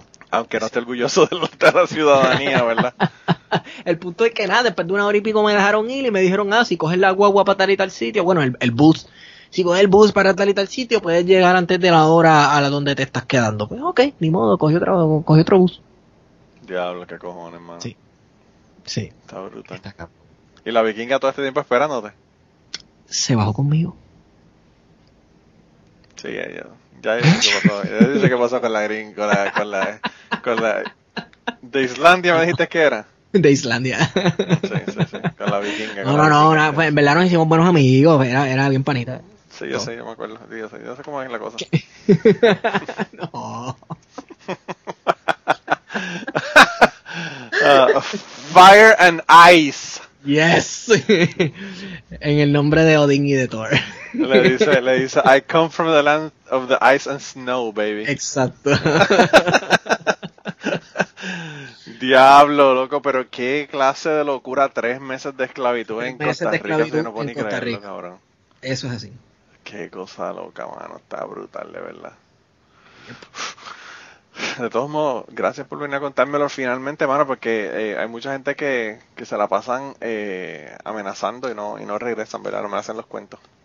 Bueno, Eh, a mí me gusta, a mí me gusta contar estas experiencias, qué sé yo. Gracias a ti por escucharme. Ahora, yo te digo una cosa, ¿verdad? Eh, tú, haber ido allá, haber sobrevivido a ese lugar, haberte dado cuenta de cuál era el negociado, de, negocio que tenían Sí. y no haber hecho nada después que saliste de ese lugar, es como la chica que sale con un tipo, el tipo la viola y no le dice a la próxima chica que está saliendo con él que va a terminar violada después. Eh, Coño, hay que- cabrón, hay que cerrar. diablo, qué comparación más fea. Hay que No, cerrar, hay que cerrar ese fucking sitio, mano. ¿Qué carajo es eso? O sea, Yo debía haber ido a, los- a CNN. Llamen a David mano, que algo. necesitaba ese tiempo. Tienes que haber regresado a Cuba, a tu, a tu país natal y hablar con Fidel y decirle, mira Fidel, vamos a resolver este problema porque esto está cabrón. Es Que está- estaba vivo, estaba vivo. para ese Pero fíjate, es una, a mí me hace pensar esto, una cosa que, que está bien cabrón porque, o sea, nosotros nos actamos de la abolición de la esclavitud, ¿verdad? En, no solamente en Puerto Rico y en Estados Unidos, sino en el mundo. Todos los países se jactan de que no es esclavo, pero cabrón, la esclavitud está vivita y coleando en todo el mundo. Aquí en Puerto Rico, todo brother, el fucking mundo, cabrón. Es Ya una cosa sabes. que tú dices, wow, wow, wow, wow. En Puerto Rico, bueno, tú sabes que en Puerto Rico eh, la gente que cogen café son casi subhumans. Sí. Sí. O sea, le pagan lo que le da la gana porque son dominicanos, eh, los tratan como mierda. Muchos de estos Eh. lugares se les quedan con su a los que están legales se les quedan con la documentación y no se pueden ir de allí hasta que termine la temporada. O sea, cosas, es, es, es un patrón de explotación bien, bien, bien feo, mano. Y aquí hay gente que tiene dominicanos viviendo en la casa como sirvientes, etcétera, que son indocumentales y los tienen amenazados de que, bueno, si tú te vas de aquí o si tú me dices que no o lo que sea, yo lo que tengo que hacer es llamar a la policía para que te deporten y ya. Llamar a inmigración, claro, llamar a inmigración. Entonces, sí. y el dominicano va a decir, o la dominicana, bueno, este, pues él me estaba explotando, me tenía que, ¿a quién le van a creer? Con, la- No, con no el solamente a quién le van a creer, no solamente a quién le van a creer, sino que le van a decir, ok, te estaba explotando, pero pues mano, te tienes que ir para tienes que ir para tu país, para el carajo, tú Sí, sabes, ¿qué vas a hacer? ¿Cómo, cómo, cómo tú llegaste aquí? ¿Cómo tú llegaste? En, Yola, pues te vas. By the way, yo, yo, mi, mi herma- mi hermana tenía un amigo que trabajaba, que era este guardabosque de Mona, del Departamento de Recursos Naturales. Y el tipo, el tipo dice que la cantidad de fucking yolas que llegaban a Mona y los dejaban ahí como que llegaron a Puerto Rico y después tienen que ellos bregar con esa gente Wow. para devolverlos a, para devolverlos a República Dominicana. Porque es muy fácil, tú llegaste en Yola de noche a una playa y en la playa Pájaro tú sabes que hay baños y hay cuartos y Sí. cosas que tú sabes. Parece que llegaste a la civilización, pero no llegaste un carajo a la civilización. Sí. Estás en el medio Sí, de, sí, una, piedra en el medio del, del Atlántico. Y los dejaban y el tipo ah, se arrancaba y viraba para el carajo. Vayan por ahí, donde está la luz allí para que hablen. Y cuando llegaban donde estaba la luz era la, la, en la casa del guardabosque. Y entonces ellos a llamar al fucking gobierno federal para que devolvieran, qué sé yo, la cantidad de dominicanos que llegaron allí en la Yola. Y eso lo sufren decenas de miles, no solamente de dominicanos, sino de mexicanos con los coyotes, que son unos abusadores, También. que violan a las mujeres, que los dejan en el medio del desierto y ni siquiera sabrá Dios, no están ni en Estados Unidos, todavía están en México y se llevan todo el dinero. Hay gente de estos dominicanos que yo los he conocido personalmente que hacen una recolecta en, en donde viven y toda la familia pone todos sus ahorros de la vida que es una cantidad pues, que para uno como que wow eso no es tanto dinero pero para ella, para ellos es como si recogieran millones de dólares y se lo dan a este a este balsero que a veces los tira en medio del mar y los deja ahogar o los exacto los deja en Isla Mona y les dice no no no no espera aquí a que sea de día o, o, pues, escóndete ahí que sé yo qué y se van dude o sea es una situación bien bien bien fea lo que tiene que sufrir esa gente Aquí yo tengo un muchacho, amigo mío, que es de, que él es eh, de Guatemala originalmente, estoy viendo ahora, eh, está legal en los Estados Unidos ahora y está casado Mm. con hijos y toda la cosa. Pero él me contó cómo él vino para, para acá. Y, y básicamente el coyote, cuando lo descubrieron, básicamente el coyote arrancó y se desapareció. y los dejo allí Y los dejó ahí estoqueados. Y él dice que él, él básicamente, porque no se paralizó como el resto de la gente y arrancó a correr, no lo cogieron. Pero si no lo hubiesen agarrado. Sí Eh, está cabrón, está cabrón. Pero la cuestión de la esclavitud es bien cabrona porque, pues, mano, esta gente, mira, en República Dominicana, por ejemplo, los haitianos que tienen trabajando en la caña, es como tú dices, le quitan, le quitan el, el, el- los papeles de su país, los ponen a trabajar en la caña y lo que está más cabrón es que ni siquiera le pagan en, en moneda local, le pagan en una moneda que le tienen que comprar todas las cosas a ellos, como hacían en Puerto. Rico, ¿verdad? sí, en, en, en los Serrayés y toda la gente que están allá en Puerto Rico en la caña, que le pagaban en una moneda que era solamente se podía usar en la hacienda. El- sí Y- en la- lo que le decía la pulpería de la hacienda Sí, y está La jodido. sí, sí. Es lo que hay. Así mismo, loco. Este, y a veces donde los ponen a vivir son unos, en unos palenques que están bien remotos, bien alejados de todo, que para salir es una longa, te vas a tardar días, tal vez de camino te pasa algo, te asaltan, te mueres de hambre, te, te- lo que sea. Sí. Sí, mano, eh, eh, eh, eso existe, eso existe. Y tú sabes qué, el puertorriqueño, por lo regular, no está muy enterado de que eso existe, pero aquí hubo un caso que hace muchos años chocó a mucha gente. Y era de estas compañías de procesar pescado, estas pescaderías, que le decían a los muchachos, los Ah, que se le invitaban para, para las... para Alaska, para Sí, Alaska. sí. Y no, que hay, y, y no, que te vamos a pagar tanto y tanto y tanto y que sé yo qué rollo. Y una vez llegaban, les quitaban los pasaportes, los ponían a vivir en unas barracas y a, y a vivir y a trabajar en unas condiciones de esclavitud horrendas. Y como no tenías documentación, para esa gente, todos los puertorriqueños son mexicanos también, estaban jodidos allí. Además, en Alaska, loco, ¿qué vas a hacer? ¿Vas a caminar? ¿Para dónde? No, no, no, nada, no, no solamente no es nada, sino que para, para salir es un trip cabrón, porque no es que Sí. me voy hoy, porque salen vuelos cada dos horas para pa, pa Anchorage o para donde carajo te vayas a ir. Eh, hay que ver cómo está el, el, la- la- el clima El hoy, clima, para ver claro. si van a volar, para ver Sí. si puedo sa- irme para el carajo, tú sabes. Exacto. Ta- ta- Y Estamos las historias de la gente, las historias de la gente que se enfermaban y tenían que trabajar enfermos, o sea, es una cosa brutal, Sí. brutal de verdad. Sí, así. Y, y eh, un caso, ese caso chocó mucho aquí, se habló mucho de eso. Y también hubo un caso en los 50 de unos puertorriqueños que se los llevaron a trabajar en unas fincas de tomate. Y fue un periodista de por allí de coincidencia, no sé ni para qué, para reportar otra cosa y se topó con estos puertorriqueños, pues estaban raquíticos, muertos de hambre, parecían zombies trabajando en unas fincas de tomate. Y entonces lo- el, el departamento del trabajo aquí este, envió gente y se los llevaron y los devolvieron para Puerto Rico. Pero, mano, es es esclavitud y existe. Existe, bien disfrazadita, no es como en Roots, que si las cadenas y el látigo y guatash y ese tipo de cosas, pero existe y es hasta más horrenda porque es, cubierta, eh, no está a la luz del sol. Claro, no, no, y, y eso no hemos ni siquiera comenzado a hablar de la gente que son de tráfico humano, sexual y toda la otra pendeja, Sí, que eso es sí, sí. otro, nivel, ¿verdad? De, de esclavitud y Ujú. pendejas que pasa. Sí, mano. Está cabrón, de verdad que, de verdad que está brutal. El, el mete- bueno, Krakatoa tiene que explotar ya, el meteoro tiene que llegar. Ya reset. explotó, lo que pasa, lo que falta es que se nos, que nos lleve para el carajo, pero ya, ya que está explotando, está explotando. Hey. Diablo, loco. Pues, mano, eh, yo creo que hemos llegado al final del episodio de hoy. Gracias por venir a contarme la historia. De verdad que estoy boca abierta, no puedo ni creerlo. Eso para que veas, todo el mundo puede caer en una pendeja así sin darse cuenta. Si Cabrón, te cogen estuve- con- por donde te gusta y, y te, te ilusionan, todo el mundo te pu- puede caer en eso.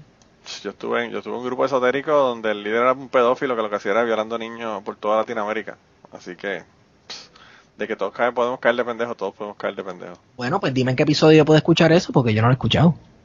Eh, se llama, se llama Mi Maestro. Eh, no me acuerdo, no me acuerdo cómo es que se llama, te voy a decir. Yo lo, yo lo busco porque en verdad que me interesa. Yo, Eh, yo escucho, yo escucho cucubano salteado, es lo que pasa. Ah, vaya, pero eso fue hace mucho tiempo que lo puse. Sí. Eh, es algo de pederasta. No, el Correcto. tipo. De verdad que está cabrón, mano. Eh, el tipo era tremendo. tremendo. Eh, a mí- lo que más me jodió de esa, de esa cuestión es el cucubano 83. Se llama La Pirámide y el Pederasta. Ok. Y ese yo creo que lo hice yo y conté la historia, es una hora completa contando la historia sobre eso a, a César y a, y a Ruth. Ok. Eh, Y aquí ya la doy ya a está. pirámide pederasta. Pues en la foto que aparece en cucubanopod.com, eh, él está ahí la foto de él. Pero a nivel, Wow. by the way, de Costa Rica. speaking, speaking of costarricense, de los blancos, no de los, de los indios, ¿verdad? Claro, siempre Su son los era- psicópatas blanquitos. Su papá era inglés, su papá era inglés, ya tú sabes. Pero anyway, el caso es que sí, no, no, él... Pues yo entré en este grupo, ¿verdad? Y él, y él era el líder. Y él, y él fundó un grupo, y para que tengas una idea, el grupo tenía, eh, tenía centros en Miami, Tampa, Carolina del Norte, México, Nicaragua, Costa Rica. En Costa Rica tenía dos, Puerto Rico tenía tres, Dominicana, República Dominicana tenía dos. En ¿dónde más? Eh, tenía uno en Argentina, tenía uno en Uruguay, tenía uno en Portugal. Para que tú tengas una idea de- del alcance de las violaciones de este macho, ¿verdad? Y pues, mano, tenía todo ese montón de centros ahí bien cabrón y violando chicos. Wow, qué horrible. ¿Y está preso el tipo? El tipo murió y yo creo que él decidió morirse para no enfrentar cargos criminales. Así de, así de cabrón estaba el tipo. Se acostó a dormir un día y no despertó. En el 2006 murió. Eh, pero violaba niños, o sea, varones y mujeres. Niñas. Digo mujeres, ¿verdad? Como si fueran mujeres fucking niñas. Sí, sí, sí, sí, no, pero niños y niñas, o sea, que el, el depredador es depredador. El, el depredador yo creo que lo que busca es, es presa fácil y débil, y ya, Sí. como una ave carroñera. Yo creo que, yo no sé, mano, cosa más asquerosa. Y lo que está cabrón, mano, es que obviamente yo no sabía que esto estaba ocurriendo porque yo no hubiese estado en el grupo si yo hubiese sabido que esto estaba ocurriendo. Yo me entero después que me mudo, yo mudo para, para acá, para Estados Unidos en el 2002. Sigo trabajando con el grupo de manera remota, ¿verdad? Manejándole la- las redes y los y las listas de emails y todo lo demás que ellos tenían, toda la comunicación pasaba a través de mí y toda esta pendeja. Eh, y en el 2006 es que él muere. Pero pero yo no me entero de esto hasta, hasta que ya era demasiado tarde. O sea, ya, ya el tipo, cuando, después que el tipo muere es que yo me entero de esta pendeja. Y entonces la horrendo. pendejada, la pendejada es que mi trabajo realmente desde ese momento hasta ahora, y, y, y no ha sido mío solamente Ramsés, tú conoces a Ramsés, Ramsés también estuvo en el grupo Sí. y ha estado en este proceso también. Eh, el proceso de reconciliar todas las cosas que, que, que son tan brutales que te aprendiste de esta persona y el monstruo que era esta persona en otro aspecto de su vida, ¿verdad? Entonces, Sí. es como que está cabrón. Eh, en, en mi caso, pues realmente he tenido que compartame- com- compartamentalizar eh, lo que son las enseñanzas y las cosas que aprendí de él, que son unas cosas que me han ayudado en la vida, pero increíblemente. Y pues el, el hecho de que él te estaba violando niños mientras estaba haciendo todo esto. Y como la gente del grupo que lo conocían de, de primera mano, de cerca, y que eran su mano derecha, sabían de lo que estaba ocurriendo y no hacían nada. E- Esos son los peores.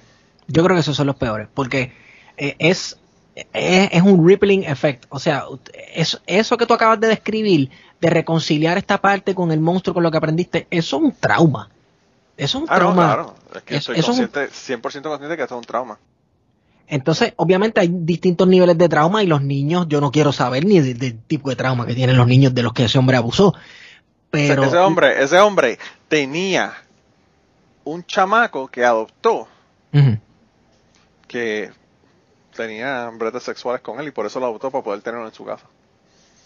Eso es Un, diablo. un entre comillas, indio de Costa Rica. Wow. Qué cabrón. Para que tú, para que tú veas cómo es la cosa. Y Sí. este tipo es un tipo que tiene un PhD en medicina nuclear. Es un tipo que era catedrático en la universidad en Costa Rica. Es un tipo que fue mano derecha de uno de los presidentes de Venezuela, un asesor del presidente de Venezuela. Se estudió en Tulane, en Luisiana. O sea, el tipo no es un pendejo. El tipo, No. el tipo es un una persona que, que de renombre, ¿verdad? Una persona que uno dice, wow. Y pues te enteras de la otra cosa y tú dices como que anda, el carajo, este está cabrón. Eh, y está cabrón porque al final de su vida, fíjate, yo en el, en el año 2000 yo estuve en México. Y ahí fue que yo empecé a ver una cosa bien rara, porque él estaba con una chica que le estaba abrazando y qué sé yo qué, pero yo pensé, es familia, porque había un- eh, era un grupo, había un concilio donde estaba todo el mundo reunido y ven como cientos de personas, ¿verdad? De todos los países que se reunían. Y pues como tú no conoces a la gente, porque tú conoces a la gente de tu país, pero pues hay, hay mucha gente de otros países que tú conoces, pero pues la mayor parte de la gente no ya sabe quién era. Yo empecé a pensar Ujú. que es familia, ¿verdad? Un- Que sí, una sobrina, whatever. No, era una de las chicas con la que él estaba. Y esto fue en el año 2000. En el año Sí. 2002, principios del año 2002 más o menos, eh, nos dicen que el tipo es tan intensivo, a punto de morirse, porque le, lo le fueron a robar en México. Ujú. Él iba saliendo de un supermercado supuestamente y le iban a robar y, y le dieron una paliza. Y es un señor de setenta y pico de años, o sea, un- ya era un viejo. Wow. Y estaba entre la vida y la muerte. Y básicamente los doctores que había en el grupo, que eran unos doctores pero geniales, básicamente lo sacaron de la muerte y lo trajeron al mundo de los vivos de nuevo, ¿verdad? Después de Wow. esto casi no, casi no podía ni caminar, tenía un montón de problemas después de eso. Eh, y yo lo vi en el 2002 y, y estuve con él, compartí en Costa Rica con él en el 2002 y bla, bla, bla, y toda esta cuestión. Y, y en el 2006, cuando él muere, ya yo no estaba en el grupo en el 2006. Pero cuando en el 2006 él muere, eh, me entero que, que todo esto fue una mierda que estaban diciendo los, las personas que estaban arriba en los niveles altos del grupo, porque la paliza que le dieron fue las dos familiares de la chica con la que él estaba. Diatre. Así- eso fue como le pasó a un periodista aquí en Puerto Rico, que él eh, amaneció acuchillado y él dijo que fue que lo asaltaron. Y era no, que era que él le pagaba a chamacos eh, para que tuvieran sexo con él y parece que él no le, no le pagó a uno y el chamaco lo, lo figó, lo acuchilló. Es, eh, un periodista Wow. de aquí, eh, que se- hablaba en radio antes, yo no sé si todavía, pero... sí. Está cabrón. Wow. Este tipo, después nos enteramos que la paliza esa no, no tuvo nada que ver con robarle, fue que fueron los tipos y se enteraron de lo que estaba, de lo que estaba haciendo y fueron y le dieron una, una paliza, pero una paliza a nivel de que lo dejaron. Bueno, ellos, él- ellos- yo estoy seguro que ellos cuando se fueron del Dijeron lugar, está muerto. dijeron el tipo está muerto, a ese nivel. O sea que ellos, en su mente ellos lo mataron. En, en su mente ellos lo mataron. Diadre, loco. Y básicamente estos doctores, que entre ellos habían cirujanos, y, o sea, unos doctores de súper renombre en Ciudad de México, básicamente lo estuvo meses, pero meses, meses, meses largos en el hospital en intensivo. So, en esas, locos, pues eso es, el- esa es la asignación para la gente que nos están escuchando. que No, yo lo, voy, en yo lo voy a escuchar cuando termine aquí. lo voy a escuchar porque eso es horrendo. Sí, no, no, no, de verdad que, pues, como te digo, mano, yo, o sea, yo puedo, yo hablo de que eso es un trauma, un problema y una cosa que he tenido que realmente reconciliar en mi vida, pero como, como tú dices, para mí eso no es nada en comparación con lo que le hizo, a todos esos niños.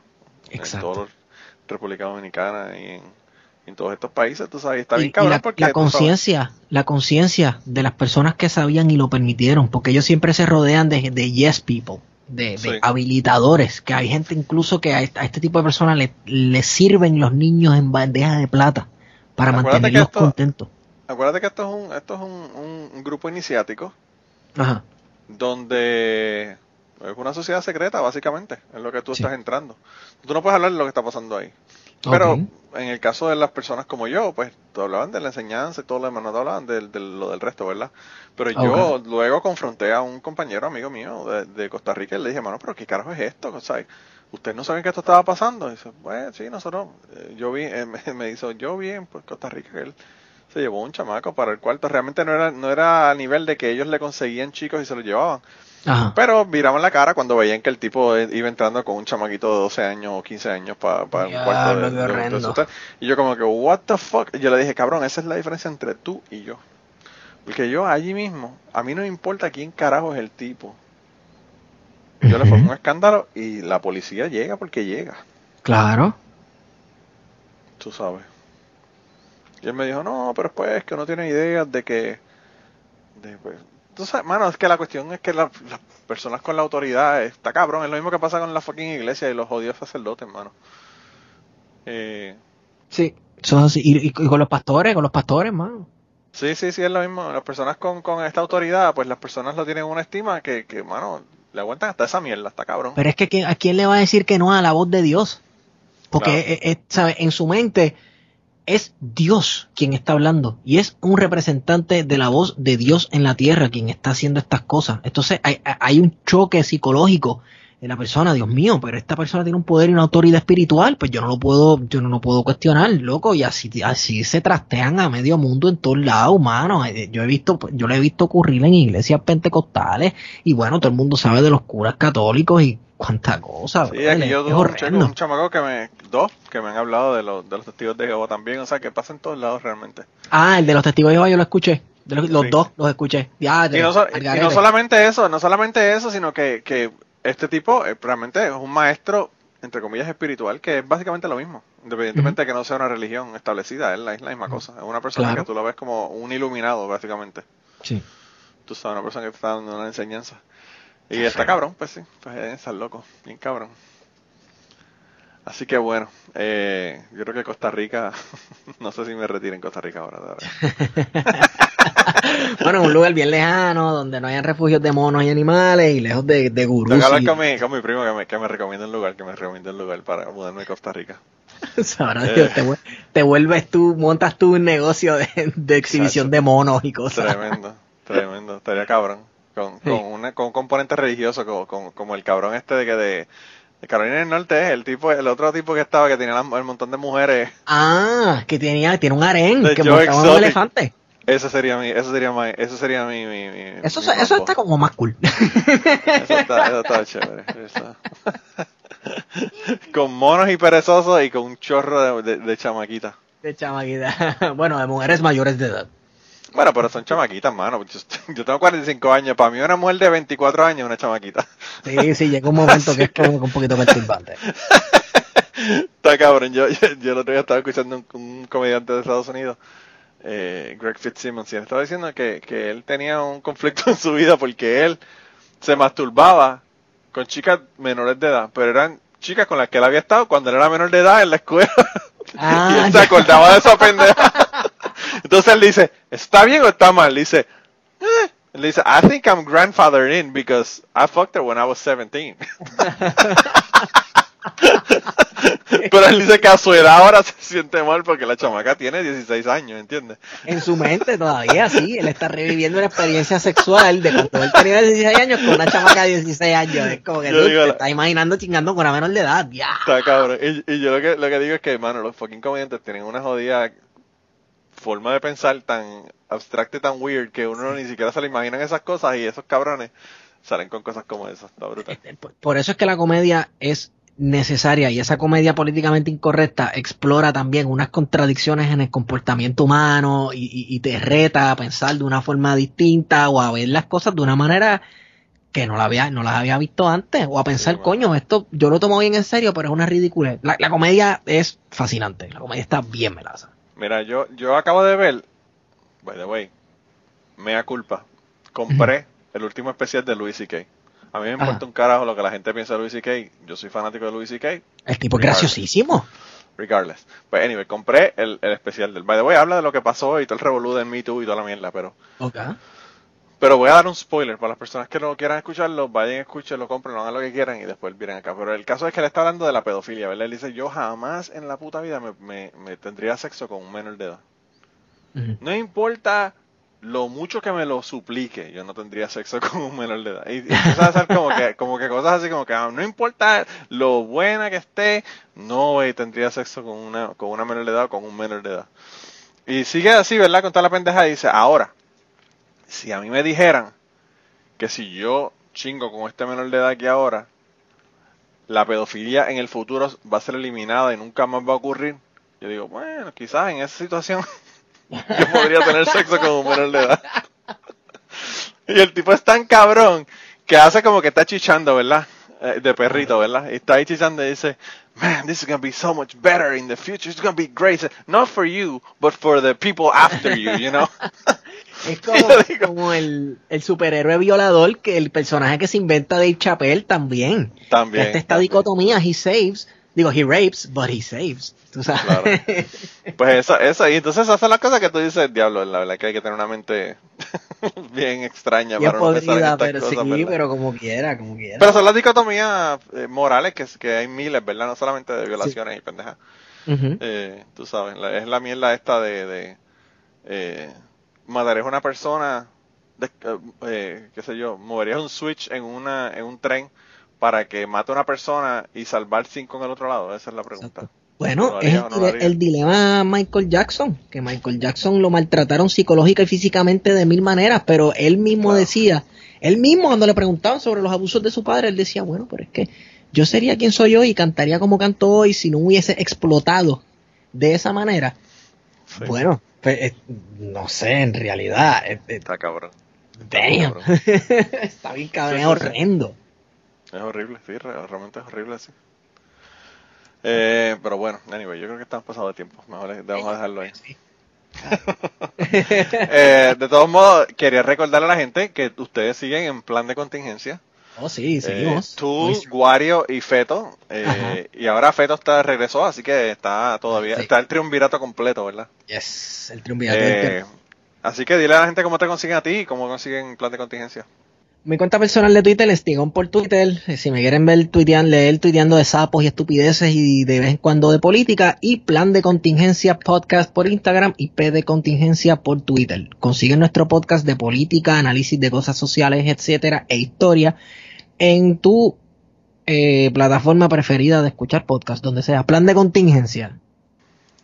¿Y, y ya están en radio o el COVID los tiene paralizado ese proyecto? No, ¿Cómo es no, no, no, estamos en radio, eh, lo estamos haciendo por Skype, por teléfono, como sea ese día, como esté disponible, eh, en Radio Isla 1320 a las 12 del mediodía todos los martes, martes de contingencia. Ah, pues no sabía si estaban haciéndolo o no todavía. Sí, sí, Este, eso. que Feto me dijo, Feto me dijo que lo están, lo están poniendo en Facebook, pero Sí, eh, exacto. no he tenido tiempo en las últimas dos o tres semanas de hacerlo, de chequearlo por allá, porque, cabrón, está todo el mundo haciendo lives, mano. está brutal. Sí, está todo el mundo. ¿Viste el live hasta cultura Wilkins, profética? hasta Wilkins extrayó dos o tres sillas en, ¿Viste por el el live, el live. live anti-vaxxer de, de cultura profética? Mano, eh, ¿qué te puedo decir? Está cabrón. Ti te gusta empezar temas cuando estamos ya por encima del tiempo. Sí, es cierto. Mala mía, mala mía, mala mía. Está brutal. Me despedí, di mis redes y todo ese tipo de Sí. cosas. Y entonces viene y trae la, la cuestión de las anti-vaxxers. Está cabrón. Sorry, sorry, verdad sorry. que está brutal. Nada, podemos hablar de los anti-vaxxers en la próxima vez cuando vengas a hacerme el próximo cuento que ya, ya diste el Cuba. preview. Sí, el, el, el cuento de Cuba que ya diste el preview. Eh, Perfecto. Pero pues nada, de verdad, gracias por dedicarme este tiempo. Yo siempre la paso cabrón contigo, así que Gracias, gracias a ti, Manolo. En verdad, yo aprecio lo que tú haces, aprecio tu podcast y, y no sé si has visto que siempre que puedo te tiro la pauta porque Cucubano Podcast está, eh, para mí es el podcast más cabrón de Puerto Rico o el podcast más cabrón hecho por un puertorriqueño, no sé cómo decirlo, pero en verdad que es melaza. Gracias, Manolo, por lo que haces.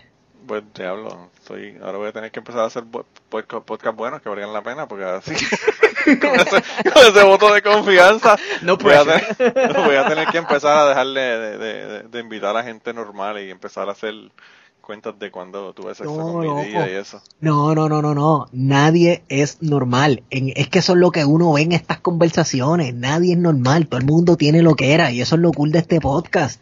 Que entre conversación y conversación y salen temas nuevos y te vas enterando de cómo la gente piensa de las cosas y todo el mundo es un jodido loco. Sí, sí, está cabrón. Somos un montón de, de mundos Sí. que tienen algunos algunos puntos en donde se se convergen, ¿verdad? Pero la mayor parte de esos puntos no convergen. Ujú. Yo no sé, yo pienso que el podcast a mí me ha abierto un poco la visión de poder entender a la gente, ¿verdad? Sí, mano. Y Sí. pues eso uno lo logra después de uno hablar con toda esta gente. Yo yo eh, estaba hablando con un compañero de trabajo y este es el último cuento que voy a hacer en el día de hoy. Eh, y él me preguntó que de qué carajo yo hacía el podcast y yo le dije hablando con gente. Y me dijo, ¿pero de qué? ¿De qué? Y yo le dije, bueno, yo hablo con gente de todo, cabrón. De, de personas que han tenido accidentes y me han contado del accidente y cómo se recuperaron. Hasta personas que tienen sexo con su, con su tía, que perdieron la virginidad con su tía. Hasta Yo personas que son... ese episodio, yo no sabía si yo estaba bellaco o perturbado. yo no sabía cómo sentirme. Yo tenía un boner fight ahí abajo, ahí como que, que espérate, se me para, me para, ¿qué está pasando? Cabrón, es que el hombre es un fucking storyteller innato. Sí, sí, tipo mano, sí, Contó sí. la sí, historia bien cabrona. Sí, mano. Eh, yo creo que yo quisiera ser cuando cuando sea grande, yo quiero ser como él en- en- contando historias. Sí. Eh, pero yo le dije a esta muchacha ese, le dije, tuve una, una, una, una chica que es furry, que va a las convenciones y chichan y se mete en droga en, en los vestidos de, de- de conejos y de lo que fuera. Y él Brutal. como, wow, pero es que gente están locos para el carajo. Y yo como que, cabrón, ese es el problema. Tienes que ir con una mentalidad abierta para hablar con la gente, solamente por la curiosidad de ver cómo son y quiénes son. Y Dude, y esa gente no está loca para el carajo. Esos son los compañeros de es los compañeros de trabajo de uno que uno no sabe fuera del trabajo lo que pasa con su vida o en su vida Claro. personal. Eso es cualquier persona que tú ves por ahí en la calle, que es un universo, que le gusta 40 lo que era. Sí, y tú sabes que lo que está, lo que está cabrón es que, yo no sé, mano, pero eh, Alien Queen, que es la chica que es furry, Ajá. Mano, me parece una persona súper sensible, una persona súper humanitaria, una persona súper amable, una persona que no le hace daño a nadie. Entonces, ¿quién es el cabrón? ¿El pana mío o, o ella? Realmente, Ajá, si los pongo a nivel moral y humanista, uno al lado del otro, la cojo a ella mil veces por encima de él. Y- pero, o sea, con los ojos cerrados, con los ojos cerrados. Sí, sí. Y, y pues, pero entonces el cabrón, tú sabes, juzga. Y yo le digo, pues, allá tú vas, sigue juzgando.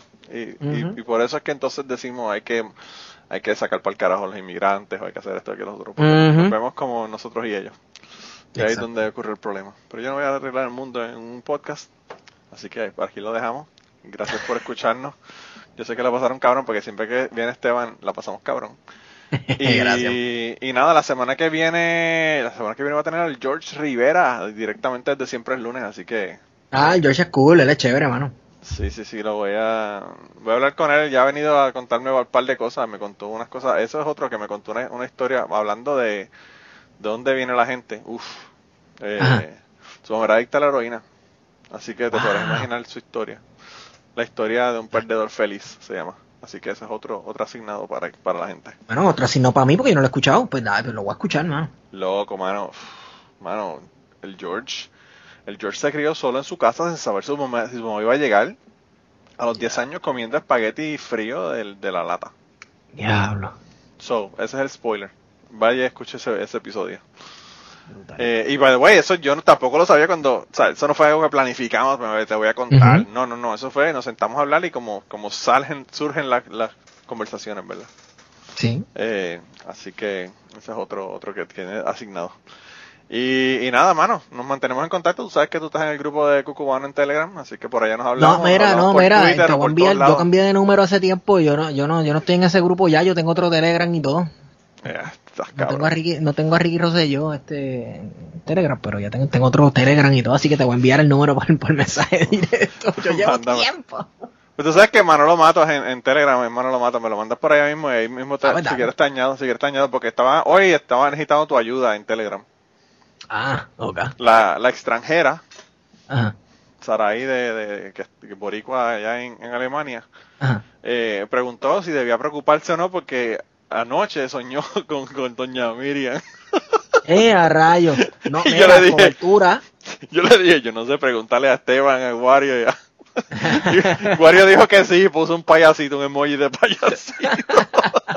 Mira, Wario es el mejor amigo de Doña Miriam. Ellos se han hecho amigos inseparables, incluso a nivel que se llevan súper bien. Y ella dice lo que eras y él le dice, estás diciendo lo que eras, pero como quiera se llevan súper bien. Se entienden lo más bien. Pues loco, lo mismo que te estoy diciendo, que uno no tiene que estar de acuerdo para que uno le caiga bien la gente. Exacto, exacto. exacto. Eh, diablo, qué brutal, qué brutal. Pues ya sé entonces si necesito doña Miriam algún día, sé que tengo que hablar con Wario. Obligado. Con su manejador como la como ahí. ah, está brutal. Bueno, pues nada, gente. eh, nos vemos. Cuídense un montón. Gracias, hermano. Nos vemos. Cuídense, Corillo. Y antes de terminar esta semana, queremos darle las gracias a las personas que nos han ayudado con el podcast. Raúl Arnaiz nos hizo el logo y a Raúl eh, sus trabajos los consiguen en homedecomic.com. Así que dense la vuelta por allá y chequen los trabajos de, de Raúl que están brutales. Y la canción del podcast la canta Maida Belén con Rafi Lin en la guitarra y Kike Domenech en el 4. Y eh, queremos dar las gracias también a ellos por haber permitido que nosotros usáramos la canción para el podcast. Si te gusta el podcast y quieres apoyarnos en el podcast, puedes ir a la página de Patreon de nosotros, que es patreon.com slash cucubano y ahí puedes hacer aportaciones para el podcast y además de las personas que aporten eh, ahí para el podcast, le vamos a tener material adicional que no va a estar incluido en el podcast dentro de la página de Patreon. Así que dense la vuelta por allá y chequenlo.